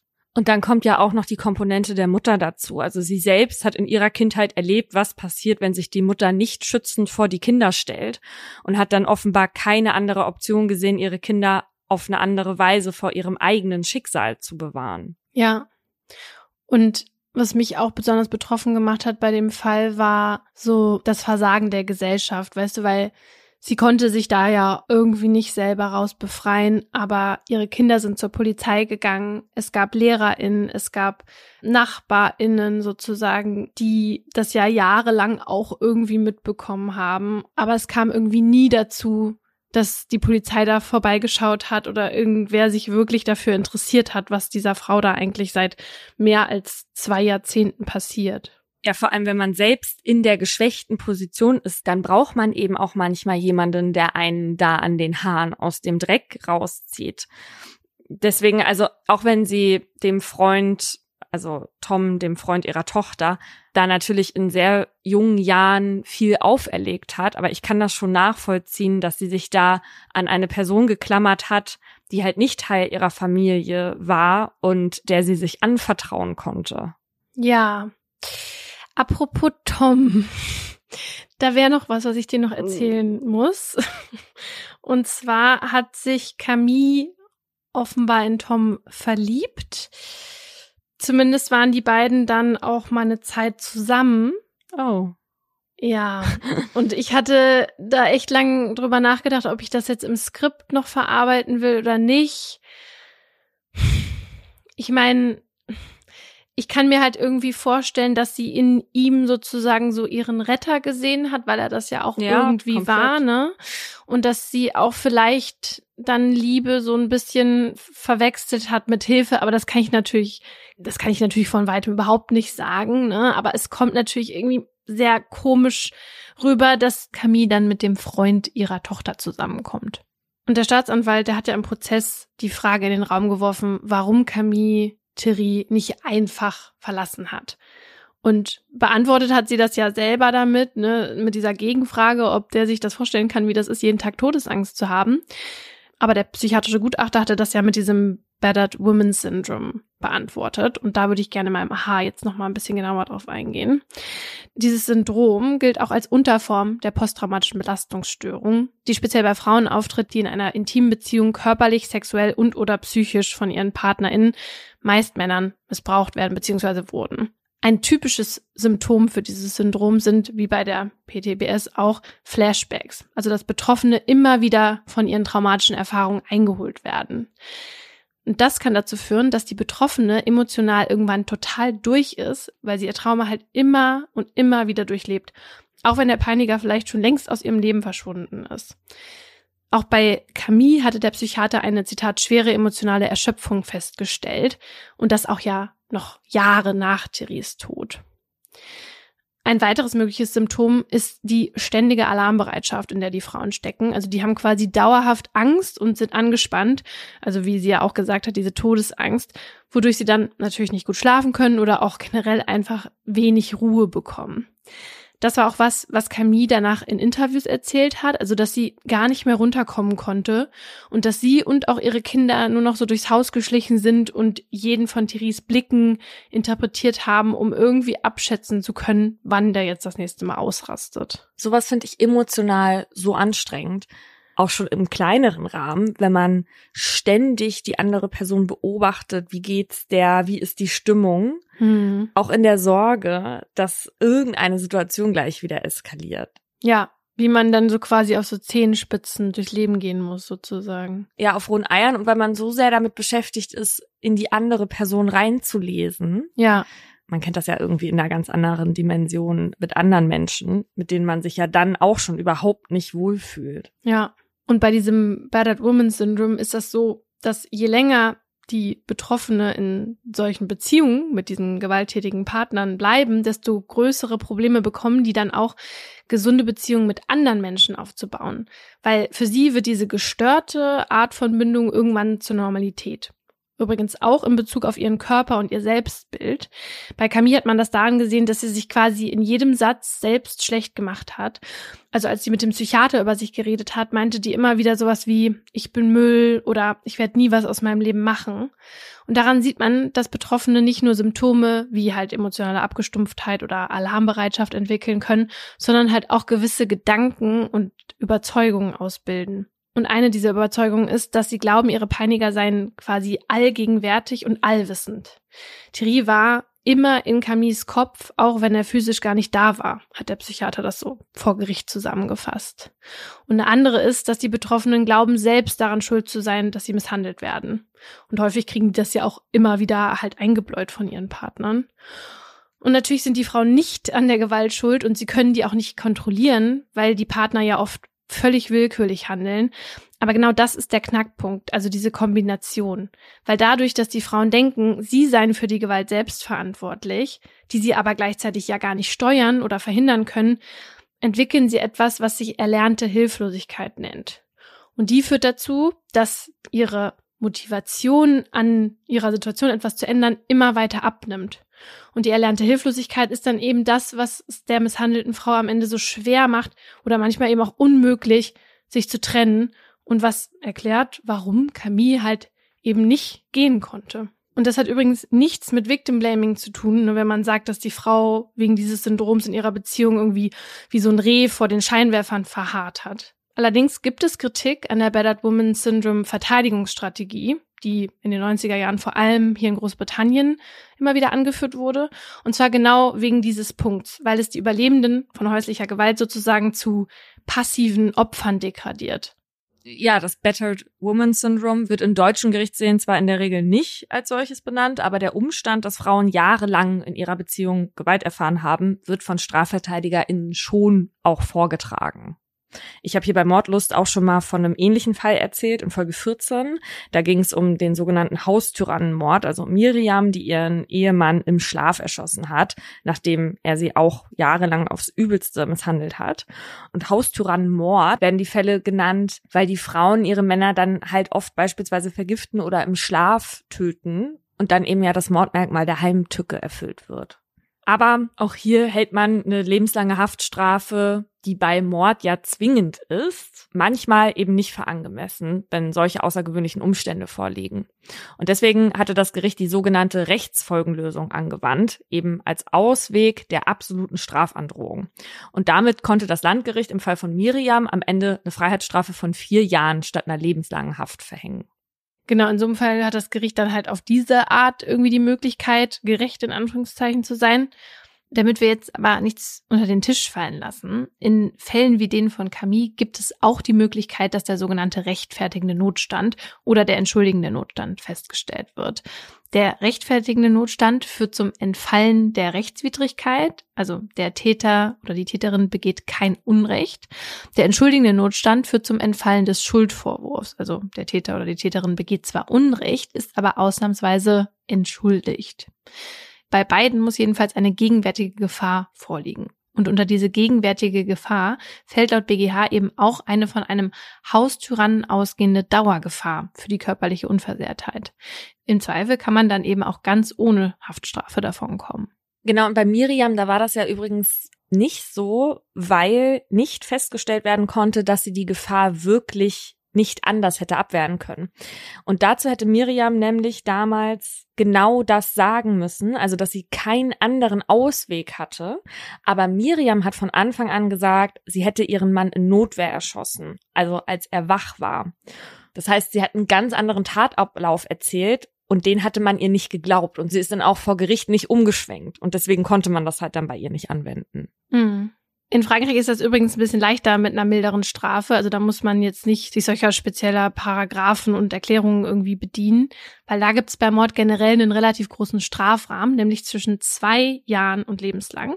Lebenslang ist da übrigens nicht wie bei uns mindestens 15 Jahre, sondern mindestens 18 Jahre. Wobei Gerichte in Ausnahmefällen auch 30 Jahre verhängen dürfen. Das haben die zum Beispiel bei Salah Abdeslam so gemacht. Das war der Terrorist, der maßgeblich für die Pariser Terroranschläge im November 2015 verantwortlich war. Naja, aber zwischen zwei und 30 Jahren ist natürlich ein großer Unterschied. Laut Alix Giraud, Expertin für französisches und deutsches Recht an der Uni Potsdam, hat dieser Strafrahmen einen bestimmten geschichtlichen Hintergrund weil während der Französischen Revolution, da wurden in ganz Frankreich feste Strafen eingeführt. Also da gab es auf Mord eben die Todesstrafe. Und wollte das Gericht dann einen Angeklagten zum Beispiel wegen mildernder Umstände jetzt nicht hinrichten lassen, gab es quasi keine andere Möglichkeit, als die Person für unschuldig zu erklären was natürlich auch nicht sehr sinnig ist, weil die dann einfach frei gelassen wurde. Im 19. Jahrhundert wurde die feste Strafregelung dann abgeschafft und der Mechanismus der mildernden Umstände auch auf Mord verallgemeinert. Heißt, heute kann das Gericht bei mildernden Umständen bei einem Mord theoretisch auch eine Haftstrafe von nur zwei Jahren verhängen. Mein Fall zeigt, dass neben vielen anderen Dingen im Leben auch die Gerechtigkeit nicht gerecht verteilt wird. Einige Namen habe ich geändert und die Triggerwarnung findet ihr in der Folgenbeschreibung. 27. Oktober 2005. Die Sonne steht bereits hoch am Himmel, als Buna an diesem Morgen unter die Dusche springt. Wasser läuft über die Haut des 15-Jährigen. Heute lässt er es gemütlich angehen. Schließlich sind gerade alle Heiligenferien. Wobei man hier in Clichy-sous-Bois eher Herbstferien sagt. Denn viele, die hier in der Pariser Vorstadt leben, sind nicht christlichen Glaubens. Knapp 30.000 EinwohnerInnen zählt Clichy-sous-Bois. Mehr als ein Drittel davon sind Menschen mit Migrationshintergrund. Die meisten stammen ursprünglich aus Afrika oder von der arabischen Halbinsel. Gerade einmal 20 Kilometer liegt die Gemeinde von der Champs-Élysées im Zentrum von Paris entfernt. Und doch trennen die beiden Orte Welten. Nach Clichy-sous-Bois kommt niemand, um zu shoppen, in teure Feinschmecker-Restaurants zu gehen oder die Oper zu besuchen. Clichy-sous-Bois ist die ärmste aller Pariser Banlieues, also der Randgebiete. Fast jeder Zweite hier ist arbeitslos. Statt Bäume oder Wahrzeichen ragen hier Hochhäuser in die Luft. In den 50er Jahren ließ der französische Staat die Betonbunker an die Ränder der Großstädte bauen. Gedacht waren sie für Arbeitskräfte der Industrie- und Mittelklassefamilien. Hier sollten sie, außerhalb der vom Krieg zerbombten, vollgestopften Städte, moderne und gleichzeitig günstige Wohnungen finden. Doch in den 70er Jahren mit Einbruch der Industrie und Rückgang der Wirtschaft überfluteten Massenarbeitslosigkeit und Armut die Vorstädte. Wer es sich leisten konnte, zog weg und so wurde das einstige Vorstadtidyll zum sozialen Brennpunkt. Zu einem Ort, an dem von dem einstigen Traum nur noch trostlose graue Plattenbauten übrig blieben. Es sind diese verwahrlosten Blöcke, die jetzt am Buna vorbeiziehen, während er sich mit seiner Jogginghose und seinen blau-weißen Nike-Schuhen auf den Weg in die Nachbarstadt Livry-Gardon macht. Buna und seine Familie kommen ursprünglich aus Mauretanien, also von der Westküste Afrikas. Doch bereits seit Jahren leben sie jetzt in Clichy-sous-Bois. In der Vierzimmerwohnung der Familie ist es eng. Buna hat zehn Geschwister. Einem seiner Brüder steht er besonders nah, Abdu. Am Wochenende bringt der 24-Jährige ihm manchmal bei, wie man Quad fährt oder geht mit ihm in einen All-You-Can-Eat-Laden. Doch heute hat sein großer Bruder Abdu keine Zeit und da Buna erst um 18 Uhr zum Iftar, also zum Fastenbrechen, nach Sonnenuntergang während des Ramadan wieder zu Hause sein muss, hat er sich zum Fußballspielen verabredet. Seine große Leidenschaft, für die er jetzt ins Stadion nach Livry-Gargan fährt. Die Sonne wandert bereits wieder gen Horizont, als Buna die breiten Stadiontore erreicht. Sein Freund Sert, den die meisten hier nur Steinschleuder nennen, wartet schon. Den Spitznamen hat er sich verdient, weil er mal eine Kastanie bis in den 16. Stock eines Hochhauses geschmissen hat. Der 17-Jährige, der die Haare wie Buna kurz geschoren trägt, ist der jüngste von sechs Geschwistern und kommt ursprünglich aus Tunesien. Erst vor vier Jahren ist er mit seiner Familie nach Frankreich gezogen. In der Schule tut Ziet sich dementsprechend noch etwas schwer. Ähnlich geht es Muhitin, einem 17-jährigen Kurden, den Buna jetzt ebenfalls im Stadion trifft. Schließlich gesellen sich noch sechs weitere Jungs zu ihnen, alle um die 14, 15 Jahre alt, die Buna aus dem Viertel oder vom Fußball kennt. Sie beginnen zu kicken, jagen mit vollem Einsatz über das grüne Feld, bis es 17 Uhr schlägt und die Gruppe sich zu Fuß auf den Heimweg macht, um pünktlich zum Fastenbrechen wieder zu Hause zu sein. Auf ihrem Weg passieren die Freunde einen Park. Ihr Blick bleibt an einer Baustelle hängen, wo gerade neue Sozialwohnungen aus dem Boden gestampft werden. Die Gruppe beschließt spontan, einen kurzen Abstecher dorthin zu machen. Sie wollen sich das Ganze mal aus der Nähe anschauen. Was sie nicht merken, ist, dass sie heimlich jemand beobachtet und zum Hörer greift. Es vergehen nur wenige Minuten. Buna ist der Erste, der den Polizeiwagen entdeckt. Panik steigt in ihm auf.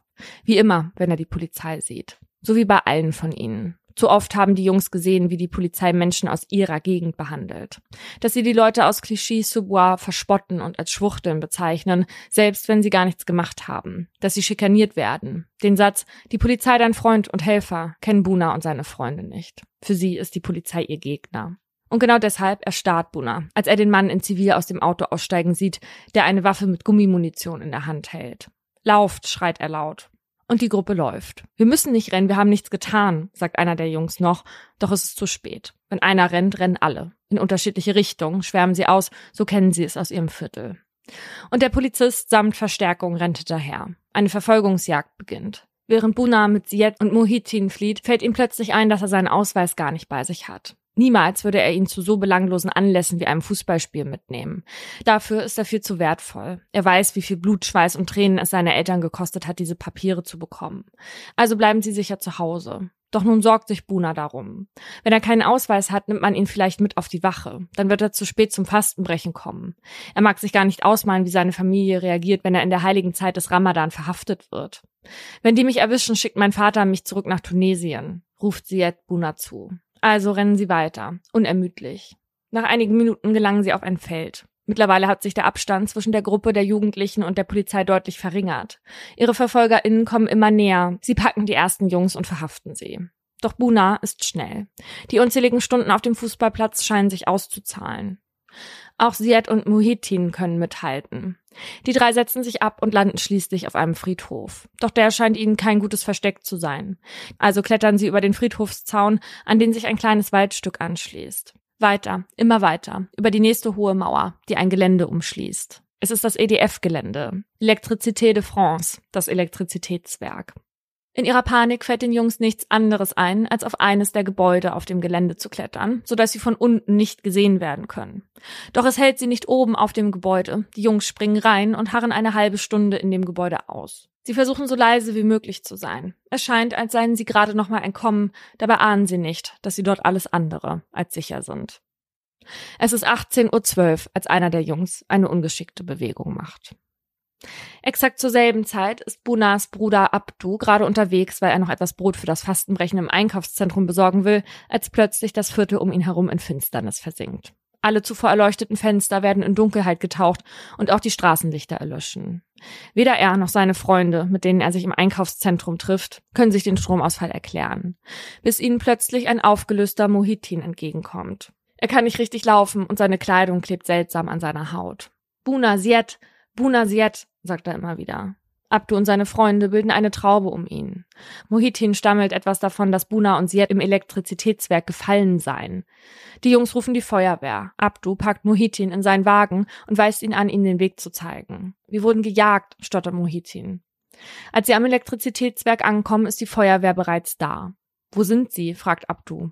Mohitin zeigt auf das Gebäude, auf das die drei vor Angst geklettert sind. Sie sind da drin, sagt er und bricht in Tränen aus. Es ist der Transformator des E-Werks. Ein Feuerwehrmann klettert hoch und schaut von oben ins Innere, dahin, wo Buna und Siet offenbar liegen müssen. Einer von ihnen ist bewusstlos, ruft er. Abdu und die anderen dürfen nicht zu den beiden. Die Polizei ist inzwischen eingetroffen und sichert die Unfallstelle. Nicht enden wollende Minuten des Wartens und der Ungewissheit vergehen. Auch Buna und Abdus Eltern sind inzwischen eingetroffen und dann hören sie, was sie nicht wahrhaben wollen. Buna und Siet sind tot. Nein. Bunas Mutter laufen die Tränen über die Wangen, sein Vater schlägt den Kopf gegen die Wand. Sie warten noch, bis sie zu den beiden Jungs dürfen. Als Abdu seinen Bruder zum letzten Mal sieht, sieht er kaum noch aus wie er selbst. Sein Gesicht ist aufgebläht, vollkommen verbrannt.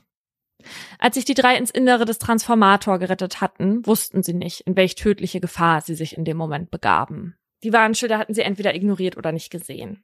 Um 18.12 Uhr macht entweder Buna oder Siet eine ungeschickte Bewegung, aus der heraus sich ein elektrischer Spannungsbogen zwischen den Jungs bildet. Während im umliegenden Viertel deswegen der gesamte Strom ausfällt, werden alle drei Jungs von einem 20.000 Volt Stromschlag in die Luft geschleudert. Oh. Im selben Augenblick, in dem die Lichter der Stadt erlöschen, erlischt auch das Leben von Buna und Siet. Wie durch ein Wunder überlebt Mohitin nicht nur, sondern schafft es auch noch aus dem Transformatorenhaus wieder rauszuklettern und Hilfe zu holen. Natürlich unter enormen Schmerzen. Seine Haut hatte sich mit seiner Kleidung verschmolzen. Es dauert nicht lange, bis die Nachricht über den Tod von Buna und Siet den Funken entzündet, der noch in derselben Nacht die Pariser Vorstädte zum Brennen bringt. Dass zwei Teenager bei einer Verfolgungsjagd der Polizei ums Leben gekommen sind, bringt das Fass in Clichy-sous-Bois und den anderen Banlieues zum Überlaufen. Seit Jahren brodelt es in den Menschen der Vorstädte. Jetzt entladen sie ihre ganze Wut. Sie sind sich sicher, dass es die Jungs nicht zufällig getroffen hat. Wieder waren es welche von ihnen mit Migrationshintergrund, wieder waren es ihre Brüder, aus denen die Polizei Schwerverbrecher machen wollte. Um 20 Uhr an diesem Abend melden die ersten PolizistInnen ihrer Zentrale, dass sie mit Steinen beworfen werden. Eine knappe Viertelstunde später geht in Tremblay-en-France, zehn Kilometer von Clichy-sous-Bois entfernt, das erste Auto in Flammen auf.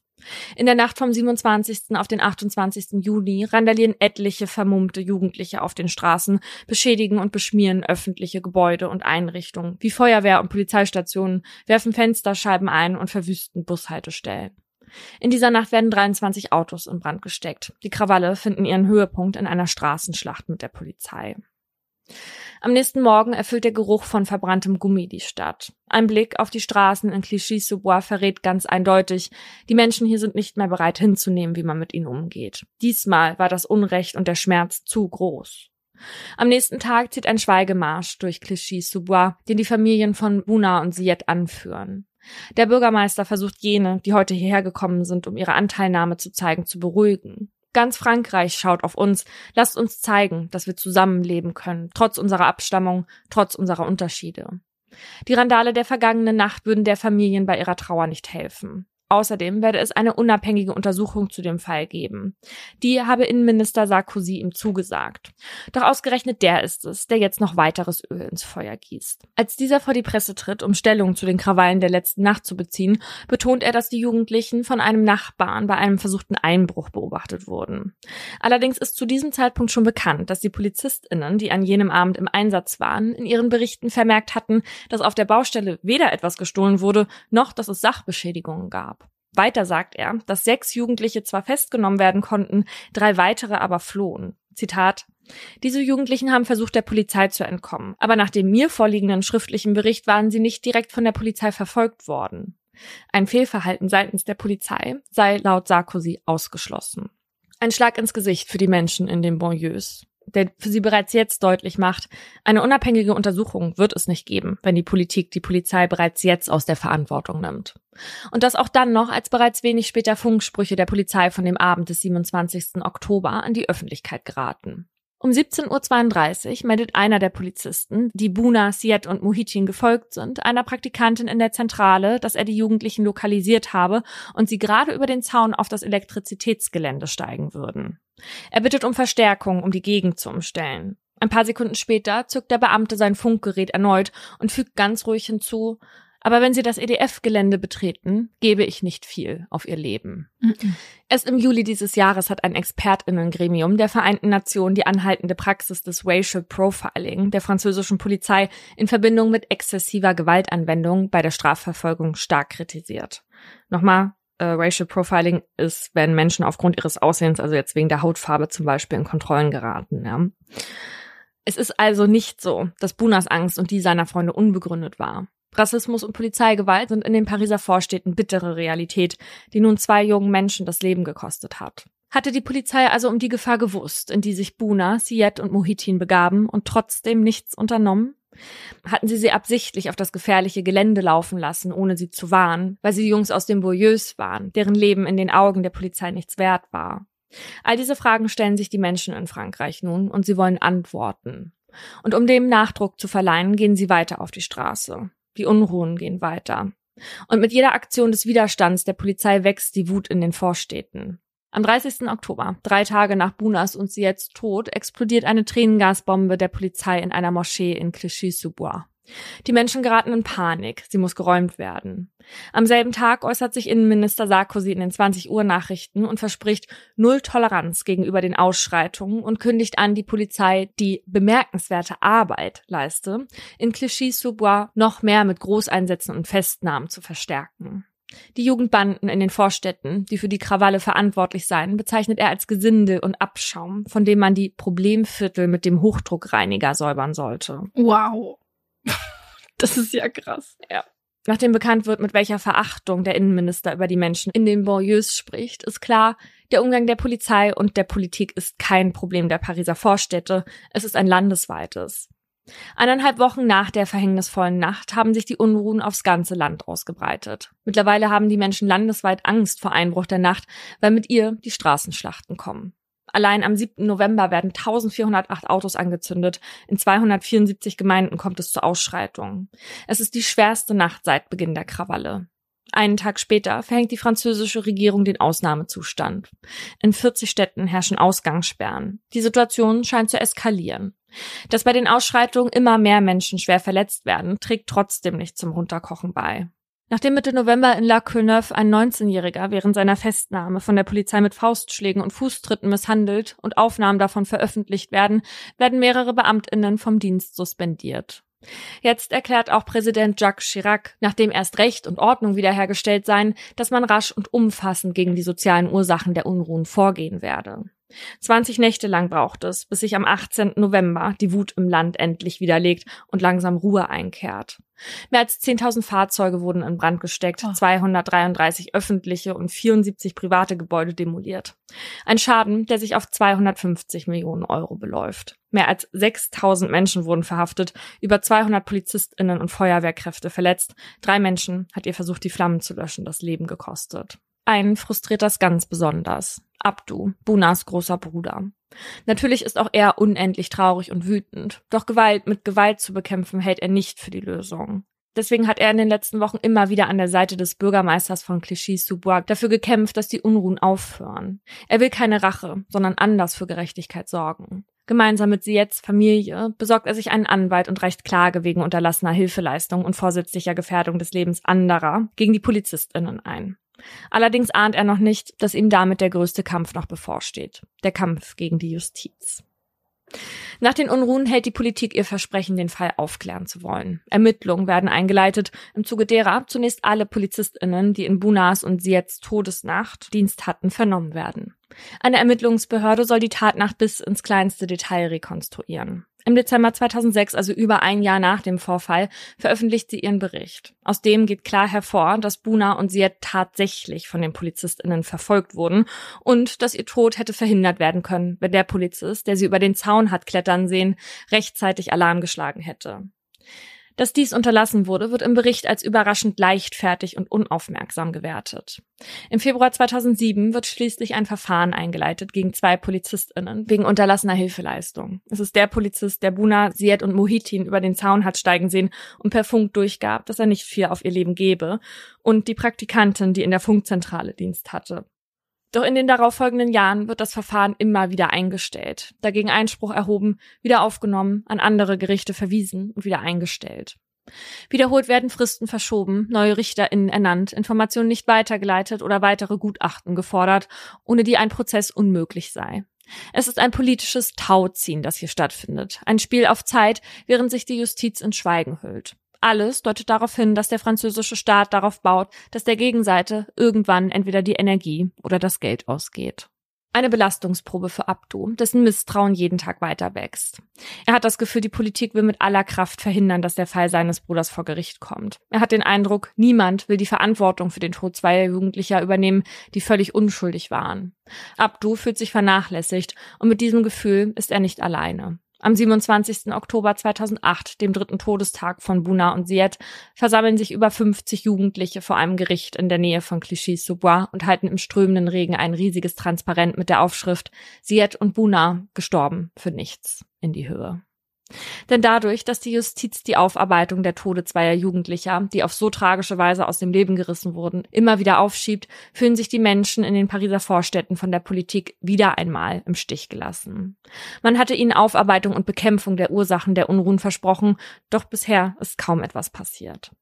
Bis 2013 das Berufungsgericht in Rennes schließlich beschließt, Buna und Siets Fall komplett neu aufzurollen und die beiden PolizistInnen nun wegen unterlassener Hilfeleistung vor das Strafgericht zu stellen. März 2015. Fast zehn Jahre sind seit der fatalen Nacht im Oktober 2005 vergangen. Zehn Jahre, in denen Abdu seiner und Siets Familie die Möglichkeit zur Ruhe zu kommen verwehrt geblieben ist. Zehn Jahre, in denen Abdu nichts anderes getan hat, als über all die offenen Fragen nachzudenken und für Gerechtigkeit zu kämpfen. Mittlerweile ist er am Ende seiner Kräfte angekommen. Er will die Wahrheit, den Namen seines kleinen Bruders, der von der Politik als Verbrecher dargestellt wurde, reinwaschen und Erklärung, vor allem von der Polizei. Ob Abdu nach all den Jahren jetzt endlich Gerechtigkeit erfahren wird, wird der kommende Prozess zeigen. Es ist der 16. März 2015, als Abdu den kleinen Saal des Strafgerichts im nordwestfranzösischen Rennes betritt. Seine und sie jetzt Familie haben die Nebenklage angetreten. Aufgeregt setzt er sich. Und dann sieht er sie, die beiden PolizistInnen.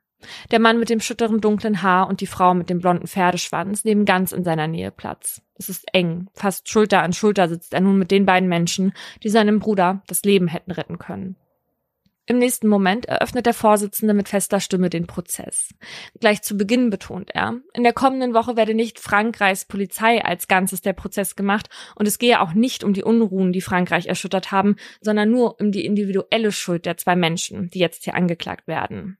Maurice Vignot und Amélie Flamand, der Praktikantin in der Funkzentrale, werden unterlassene Hilfeleistung vorgeworfen weil sie die Teenager vor der tödlichen Gefahr, in die sie sich begaben, nicht gewarnt hatten und weil keiner von ihnen dem Elektrizitätswerk Bescheid gegeben hatte.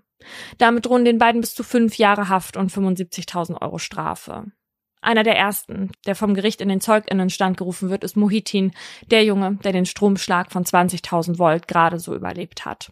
Dem inzwischen 27-Jährigen fällt es zusehends schwer zu sprechen. Man hört die Verzweiflung in seiner Stimme, als er davon erzählt, wie er den Tod seiner Freunde mit ansehen musste, wie er trotz seiner riesigen Schmerzen es irgendwie geschafft hat, Hilfe zu holen und wie er die darauf folgenden Wochen im Krankenhaus verbringen musste, weil 10 Prozent seines Körpers verbrannt waren. Bis heute, fast zehn Jahre nach dem Abend, leidet Mohitin psychisch unter den Geschehnissen des 27. Oktober 2005. Was an diesem Abend genau passiert ist, wird am darauffolgenden Tag vor Gericht noch einmal minutiös rekonstruiert. Es ist ein wichtiger Tag für Abdu, denn auch die beiden PolizistInnen werden heute aussagen. Bisher hat er noch nie gehört, was sie zum Tod seines Bruders zu sagen haben. Bereuen sie ihr Verhalten? Wenn sie das EDF-Gelände betreten, dann gebe ich nicht viel auf ihr Leben. Maurice Stimme dröhnt aus den Lautsprechern durch den kleinen Saal. Seine Worte treffen Abdu mitten ins Herz. Das ist taktlos, sehr taktlos, sagt Maurice daraufhin im Gerichtssaal. Aber er sagt, seine Aussage sei nicht mehr als eine Vermutung gewesen. Es habe schließlich mehrere Richtungen gegeben, in die die Jugendlichen hätten fliehen können. Das EDF-Gelände sei nur eine davon gewesen. Er habe nie sicher gewusst, dass sie wirklich dorthin geflohen sind. Ich verstehe nicht, wie man denken kann, dass ich, wenn ich mir sicher gewesen wäre, stammelt er vor sich hin. Dann bricht seine Stimme ab. Der Vorsitzende gibt ihm kurz Zeit, sich zu beruhigen, bevor er den Angeklagten fragt, waren Sie sich klar darüber, dass die Jugendlichen in tödlicher Gefahr waren?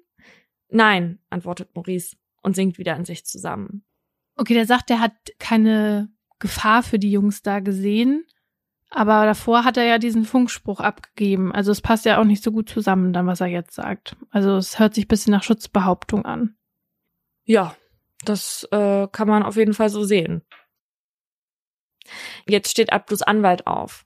Ich verstehe die Emotionen des Polizisten. Ich möchte nur sagen, dass die Familien seit zehn Jahren weinen, sagt er, bevor auch er noch eine Frage an den Angeklagten hat.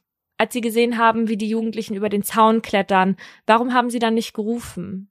Seine Antwort? In diesem Departement gibt es nicht viele Jugendliche, die stehen bleiben, wenn man Polizei bleiben Sie stehen ruft, erwidert Maurice. Außerdem sei er sich sicher gewesen, dass die Jugendlichen nicht in Gefahr seien.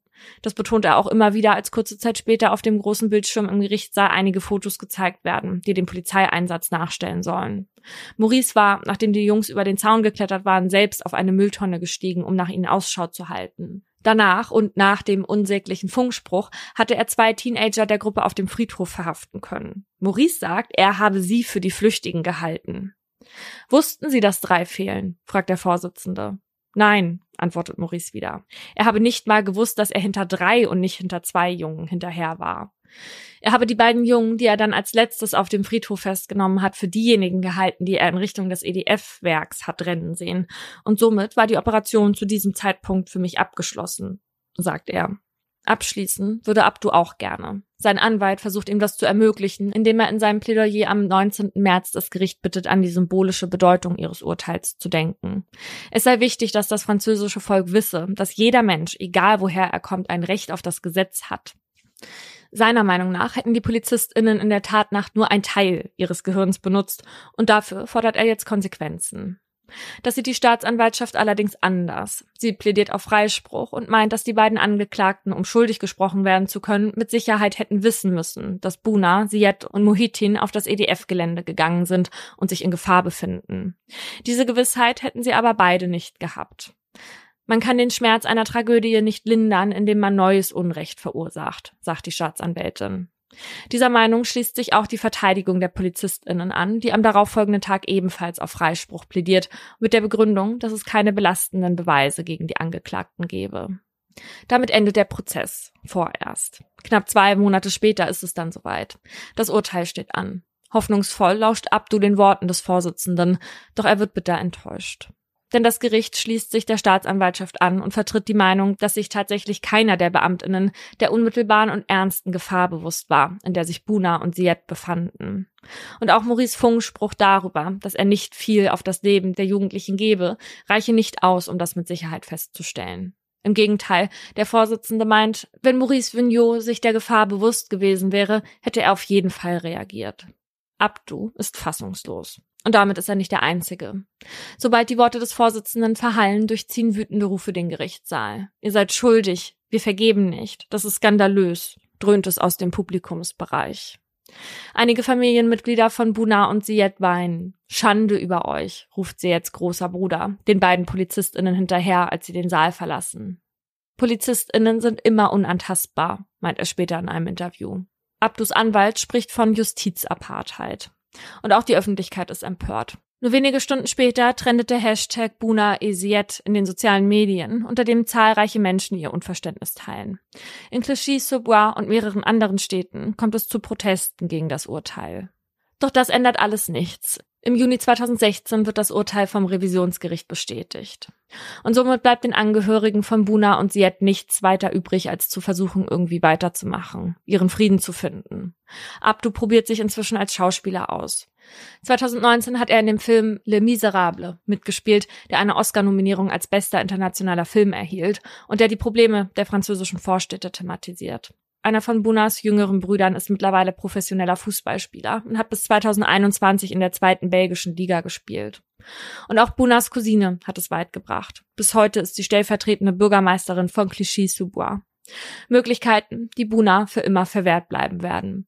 Träume, die er sich nie erfüllen können wird weil man ihn vorverurteilt hat aufgrund seines Aussehens, weil seine Angst vor Polizeigewalt so groß war, dass er in seinen eigenen Tod geflüchtet ist. Was ich so tragisch an dem Fall finde, ist, dass ja gar nichts war, ne? Die haben nichts getan, sind vor der Polizei weggelaufen, weil sie eben Angst hatten, dass sie irgendwie verhaftet werden, weil sie keinen Pass dabei haben. Und dann sterben die auf so eine schreckliche Art und Weise ich sehe ja auch, dass es schwierig ist, die PolizistInnen zu verurteilen und ihnen sicher nachweisen zu können, dass sie gewusst haben, dass die Jungs da auf das Gelände sind und in Gefahr geschwebt haben. Aber man sieht das Problem ja ganz deutlich, wenn die Jugendlichen nicht so Angst vor der Polizei gehabt hätten, dann wäre es gar nicht dazu gekommen. Genau, das ist ja eine Schuld, die kann man den beiden jetzt individuell nicht aufbürden, aber ich finde es so absurd, weil der Bericht ja eindeutig sagt, dass die beiden PolizistInnen den Tod hätten verhindern können, wenn sie rechtzeitig Alarm geschlagen hätten. Ja. Und da finde ich, muss man sich dann schon fragen, also zumindest bei dem Polizisten, der den hinterher ist und der auch noch diesen Funkspruch abgegeben ja. hat. Bei einer Praktikantin muss ich ehrlicherweise sagen, inwiefern ist die überhaupt in der Lage, das alles einschätzen zu können, was die da für Aufgaben und so hat, ja? Ja und auch die Lage einzuschätzen, wenn sie nicht mal selbst vor Ort ist. Aber bei jemandem, der so einen Funkspruch ja. abgibt und sich offenbar der Gefahr bewusst ist, das finde ich schon wirklich beachtlich. Ja, weil es sich auch wirklich so ein bisschen so anhört, so, dass es ihm dann eben egal war. Dass er dann eben aus welchen Gründen auch immer sich da explizit für entschieden hat, nicht hinterherzugehen oder zumindest zu rufen, das ist gefährlich oder irgendwie sowas hätte ja vielleicht schon geholfen, ja. Ich hätte das jetzt auch nicht gedacht, dass wenn man da oben auf dieses Dach klettert, dass sowas passieren kann, ja. Mhm. Aber er offenbar schon, sonst hätte er ja nicht gesagt, hätte er ja diesen Funkspruch nicht gesagt, ja. Naja, so ein Gelände ist natürlich offenbar sehr gefährlich. Deswegen gab es ja auch diese Schilder, die die drei Jungs aber ja offenbar bereit waren zu übersehen. Ne? Oder in ihrer Angst auch einfach nicht gesehen haben. Ja, oder die Angst halt vor der Polizei größer war. Ne? Ja, genau. Was mir eben hier bei der Fallerzählung wieder aufgefallen ist, dass ich das ganz befremdlich finde, dass tatsächlich Sarkozy später ja noch Präsident geworden ist. Frankreich ist eines der europäischen Länder mit dem größten Anteil von Menschen, die mindestens ein Elternteil haben, was im Ausland geboren ist. Also in Frankreich, da leben um die sieben Millionen Migrantinnen das sind etwas über zehn Prozent der Bevölkerung und das sind nur die in der ersten Generation. Also dazu kommt noch mal ein größerer Anteil in der zweiten Generation. Der Präsident muss auch deren Präsident sein. Ja. Die gehören genauso zu der Bevölkerung des Landes dazu wie die anderen. Und dass so jemand, der so abwertend über diese Menschen, die in den Vorstädten leben, spricht, ja. das sein soll, das muss ja so ein Schmerz für die Leute sein, weil die sich natürlich auch nicht repräsentiert und gesehen fühlen in dem Land dann. Genau, und das war ja nach den Unruhen, ne? Und man merkt aber ja, diese Unruhen, die sind ja jetzt nicht aus einem einzigen Fall entstanden. Da war so eine Wut bei den Menschen in den Vororten da, weil es eben schon so lange so geht, ne? Mhm. Und dann, ja, und dann kriegst du noch mal so in die Fresse, indem dieser Typ dann äh, das Land regiert, in dem du lebst. Also schlimm. Ja, also wie du sagst, äh, Polizeigewalt ist da einfach ein sehr, sehr großes Thema und das haben wir ja jetzt auch dieses Jahr wieder gesehen, dass es immer wieder aufkommt. Also falls ihr euch erinnert, ähm, es gab dieses Jahr auch schon mal eine Woche lang Ausschreitungen, jede Nacht. Hintergrund war auch diesmal wieder der Tod eines Teenagers und zwar der von Nael M. Der 17-Jährige war Ende Juni ohne Führerschein in einem Auto unterwegs und wurde dann von einer Motorradstreife gestoppt.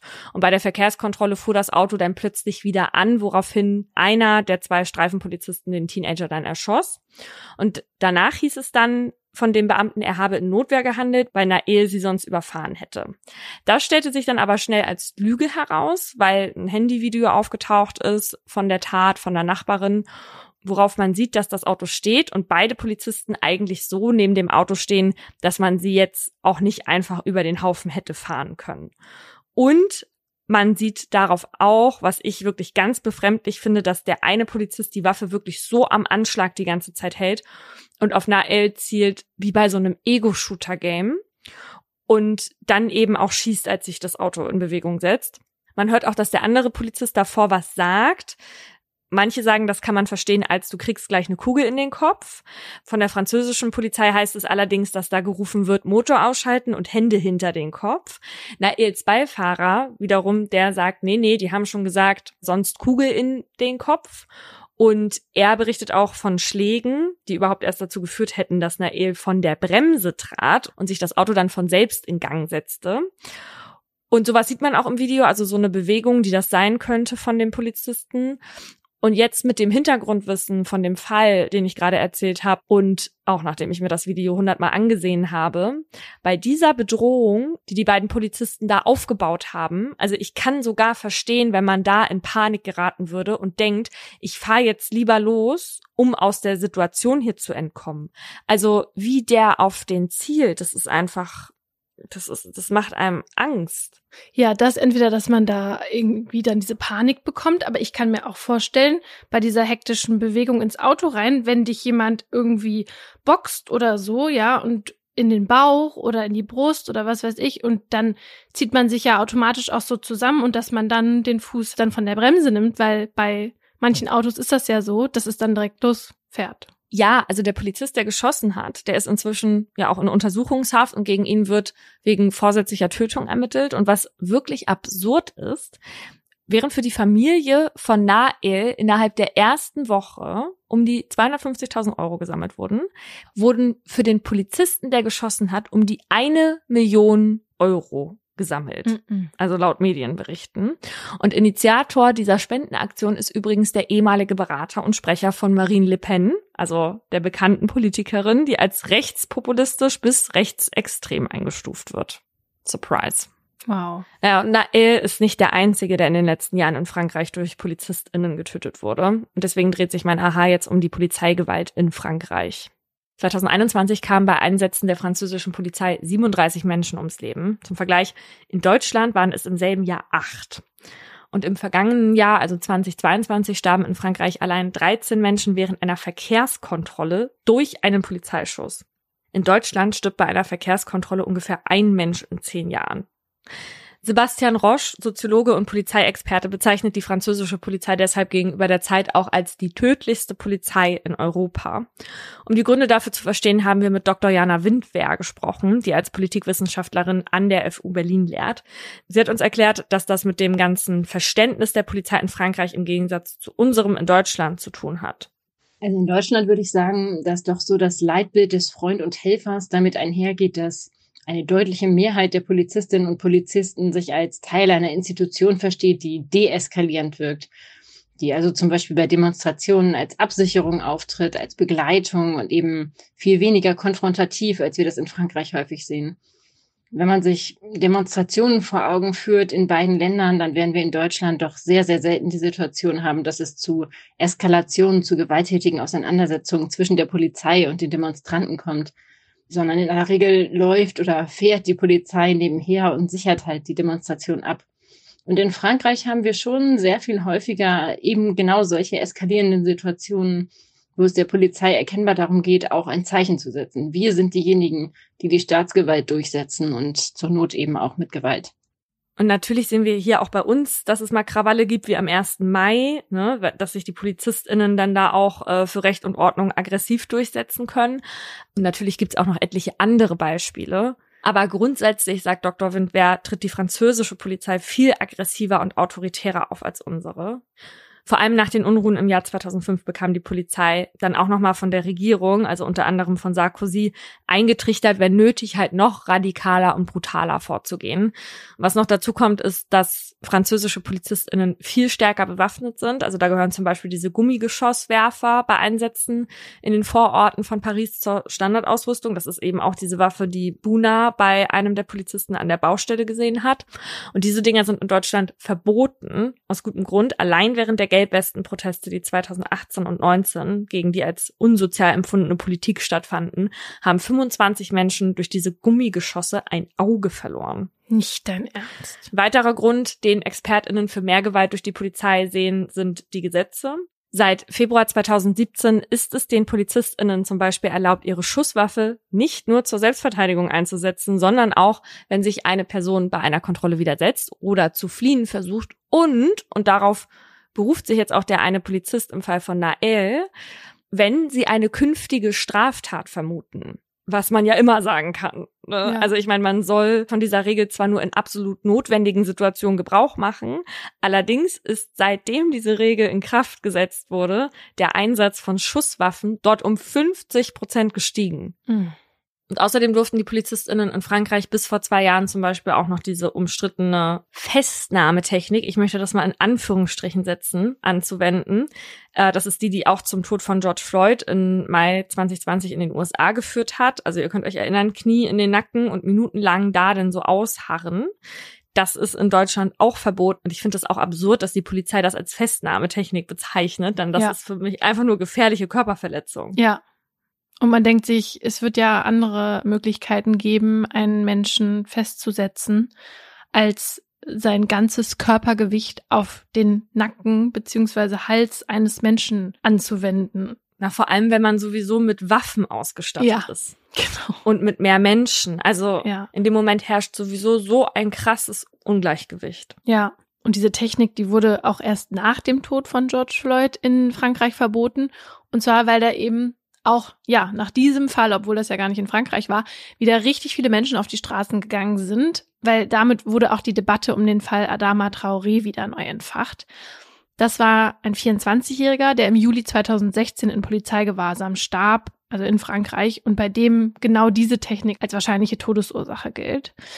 Und damit wären wir dann jetzt auch mal bei dem Elefanten im Raum, dem Rassismus bei der französischen Polizei, weil eben nicht nur die beiden Teenager aus Paulinas Fall einen Migrationshintergrund hatten, ne? auch Nahel und eben Adama Traoré auch.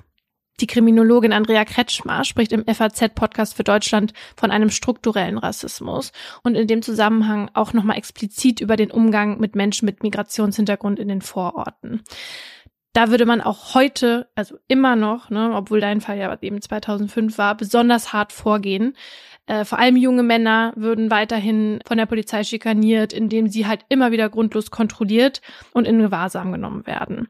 Laut einer Befragung aus dem Jahr 2016 geht außerdem hervor, dass bei jungen Männern mit augenscheinlichem Migrationshintergrund die Wahrscheinlichkeit einer Personenkontrolle durch die Polizei 20 mal so hoch ist wie bei der Gesamtbevölkerung. Also du hast ja eben schon von dem Racial Profiling gesprochen mhm. und hier 2016 wurde das quasi auch nochmal festgestellt und ähm, die Befragten haben auch angegeben, häufiger bei solchen Kontrollen beleidigt zu werden und auch nicht sozusagen ähm, ordentlich angesprochen zu werden und halt auch brutal behandelt zu werden. Ja, und Rassismus gibt es in Frankreich natürlich auch nicht nur bei der Polizei. Auch die offiziellen Zahlen des Innenministeriums zu rechtsextremen Übergriffen steigen seit Jahren an. Letztes Jahr wurden 12.600 rechtsextreme Straftaten oder Ordnungswidrigkeiten registriert, wobei die Statistik laut dem Innenministerium selbst auch nur einen Bruchteil der Opfer abbildet, weil die meisten Personen sowas wie Beleidigung oder Bedrohung gar nicht erst melden würden. Und auch auf den Straßen kann man Rassismus in Frankreich ganz offen sehen. Erst im Mai dieses Jahres sind hunderte Rechtsextreme durch Paris marschiert und haben dabei Frankreich gehört uns gerufen.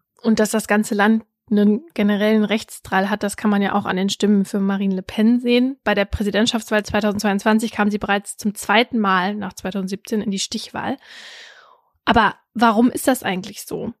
Valerie Dubslav, Expertin für rechtsextreme Strömungen in Frankreich, schreibt für die Seite der Bundeszentrale für politische Bildung von der tiefen sozialpolitischen Krise des Landes und der schwächelnden Wirtschaft, die den Weg für die Rechten bereitet hat. Schon lange gelten die Französinnen als misstrauisch und pessimistisch gegenüber der herrschenden Politik. 69 Prozent der Befragten gaben bei einer Umfrage aus dem Jahr 2014 an, die Demokratie funktioniere schlecht. Und in der ersten Runde der Präsidentschaftswahl 2022 haben halt auch 26 Prozent der Wahlberechtigten gar nicht abgestimmt. Und ExpertInnen sehen das einmal damit begründet, dass viele Französinnen halt mit Macrons Politik unzufrieden sind und sich eine Alternative wünschen. Aber auch so Unruhen wie jetzt halt wieder diese Ausschreitung nach dem Nahel-Fall würden laut der FAZ Frankreich-Korrespondentin Michael Wiegel den Rechten in die Karten spielen. Bei einer aktuellen Umfrage haben nämlich knapp ein Drittel der Befragten gesagt, dass sie davon überzeugt sind, dass Marine Le Pen die Krise nach diesem Schuss besser in den Griff bekommen hätte als Macron. Das finde ich aber auch irgendwie auch bemerkenswert, dass es dann um die Krise danach geht, die ja eine ja. Reaktion auf die Polizeigewalt ist, anstatt dass man ja. sagt, wer bekommt denn die Polizeigewalt besser im Land in den Griff? Das ist ja Aktion, Reaktion und nicht Reaktion, Aktion. Voll. Und dabei ist es nicht so, dass Marine Le Pen dann sagt, ja, wir müssen was an der Polizeigewalt ändern oder so, sondern sie Natürlich hat sich danach ja so geäußert, dass sie die Polizei noch stärken will und so weiter. Also, ja. Ja. Ja. Also, was da in Frankreich passiert, das macht einem ja richtig Angst. Aber halt auch schon seit Jahren. Ja. Und das hat unter anderem auch etwas mit dem Terror zu tun, der Frankreich ja auch härter getroffen hat als uns. Kein anderes europäisches Land wurde in den vergangenen Jahren so oft zum Ziel von islamistischen Terrorakten wie Frankreich, wo seit 2015 mehr als 270 Menschen durch solche Angriffe ums Leben kamen. Auch hier gibt es offenbar eine direkte Verbindung zwischen Terror und Rassismus. Bei einer Umfrage des Meinungsforschungsinstituts IFOP aus dem Jahr 2017 wird von der Mehrheit der Besagten ein Zusammenhang zwischen Migration und Terrorgefahr hergestellt. Der Aussage, unter den vielen Migrantinnen, die nach Europa kommen, sind auch potenziell potenzielle TerroristInnen stimmen 79 Prozent zu. Und sowieso zeigt sich in der Studie eine sehr kritische Haltung der Franzosen und Französinnen gegenüber Einwanderung, weil das offenbar ein sehr angstbesetztes Thema ist in dem Land, was dann natürlich auch wieder einer erfolgreichen Integration im Weg steht. Einer von diesen äh, besonders großen Anschlägen war ja eben der 2015 in Paris, und ich habe ja eben schon gesagt, der Terrorist, der damit zu sagen für zuständig war, hat 30 Jahre Haft bekommen. Salah Abdeslam sitzt jetzt also erstmal bis mindestens 2052 in französischer Haft, in der übrigens im Vergleich zu Deutschland deutlich mehr Personen sitzen.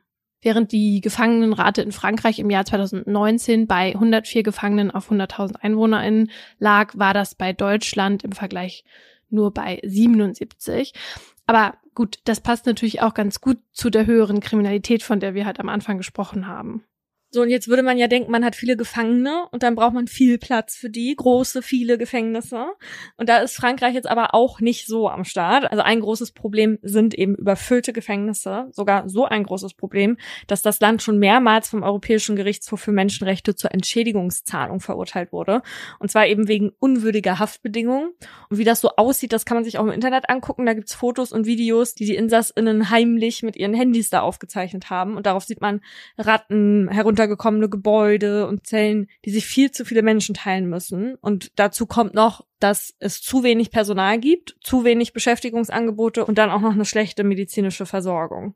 Also hier sieht man quasi auch einen riesigen Unterschied zu unserem letzten Länderspezial, weißt du noch? Da hatten wir doch auch über die Gefängnisse in Dänemark gesprochen, wo die Verhältnisse dann ja, sag ich jetzt mal, auf der ganz anderen Seite des Spektrums waren. Da sah das eine Gefängnis ja aus wie so eine Pension. Ja.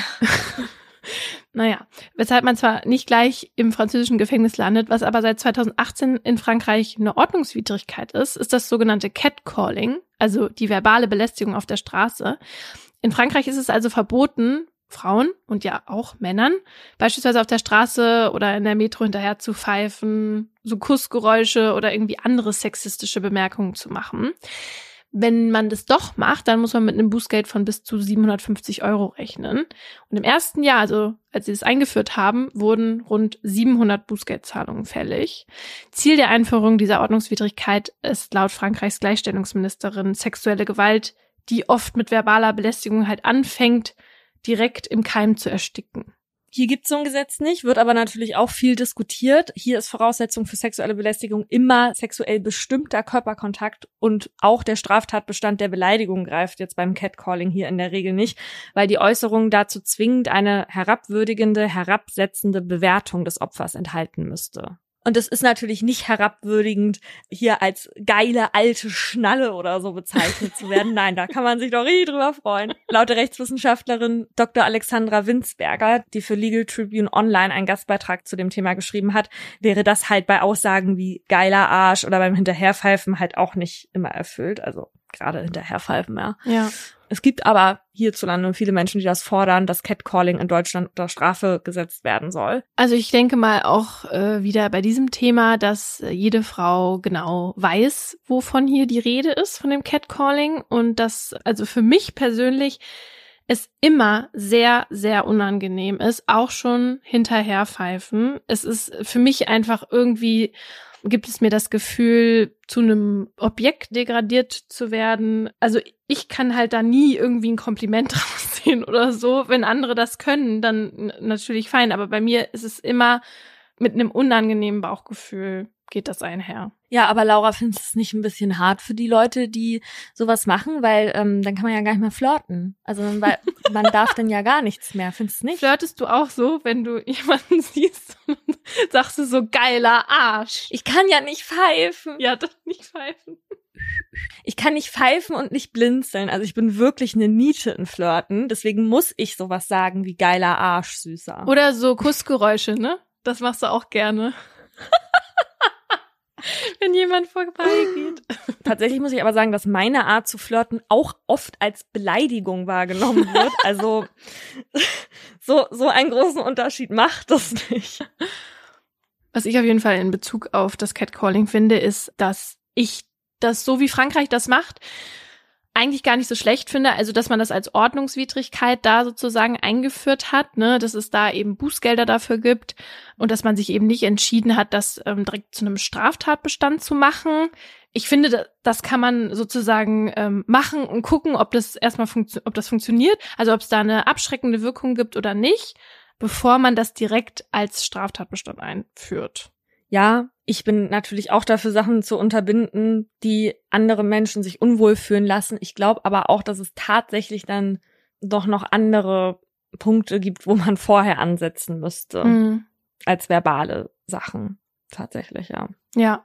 Aber wir sehen an dieser Folge wieder, wie unterschiedlich Länder, die uns vielleicht oder wo wir denken, dass die uns kulturell irgendwie nah erscheinen, am Ende dann in juristischer Sicht doch sind. Und deswegen würde ich sagen, können wir noch weiterhin Länderspezials machen, bis wir alle 195 durchhaben. Ja, da brauchen wir dann aber Übersetzende, die uns mit den Fällen helfen, weil das war jetzt schon auf Französisch wirklich irgendwie grenzwertig. Ich bin dann auf China gespannt.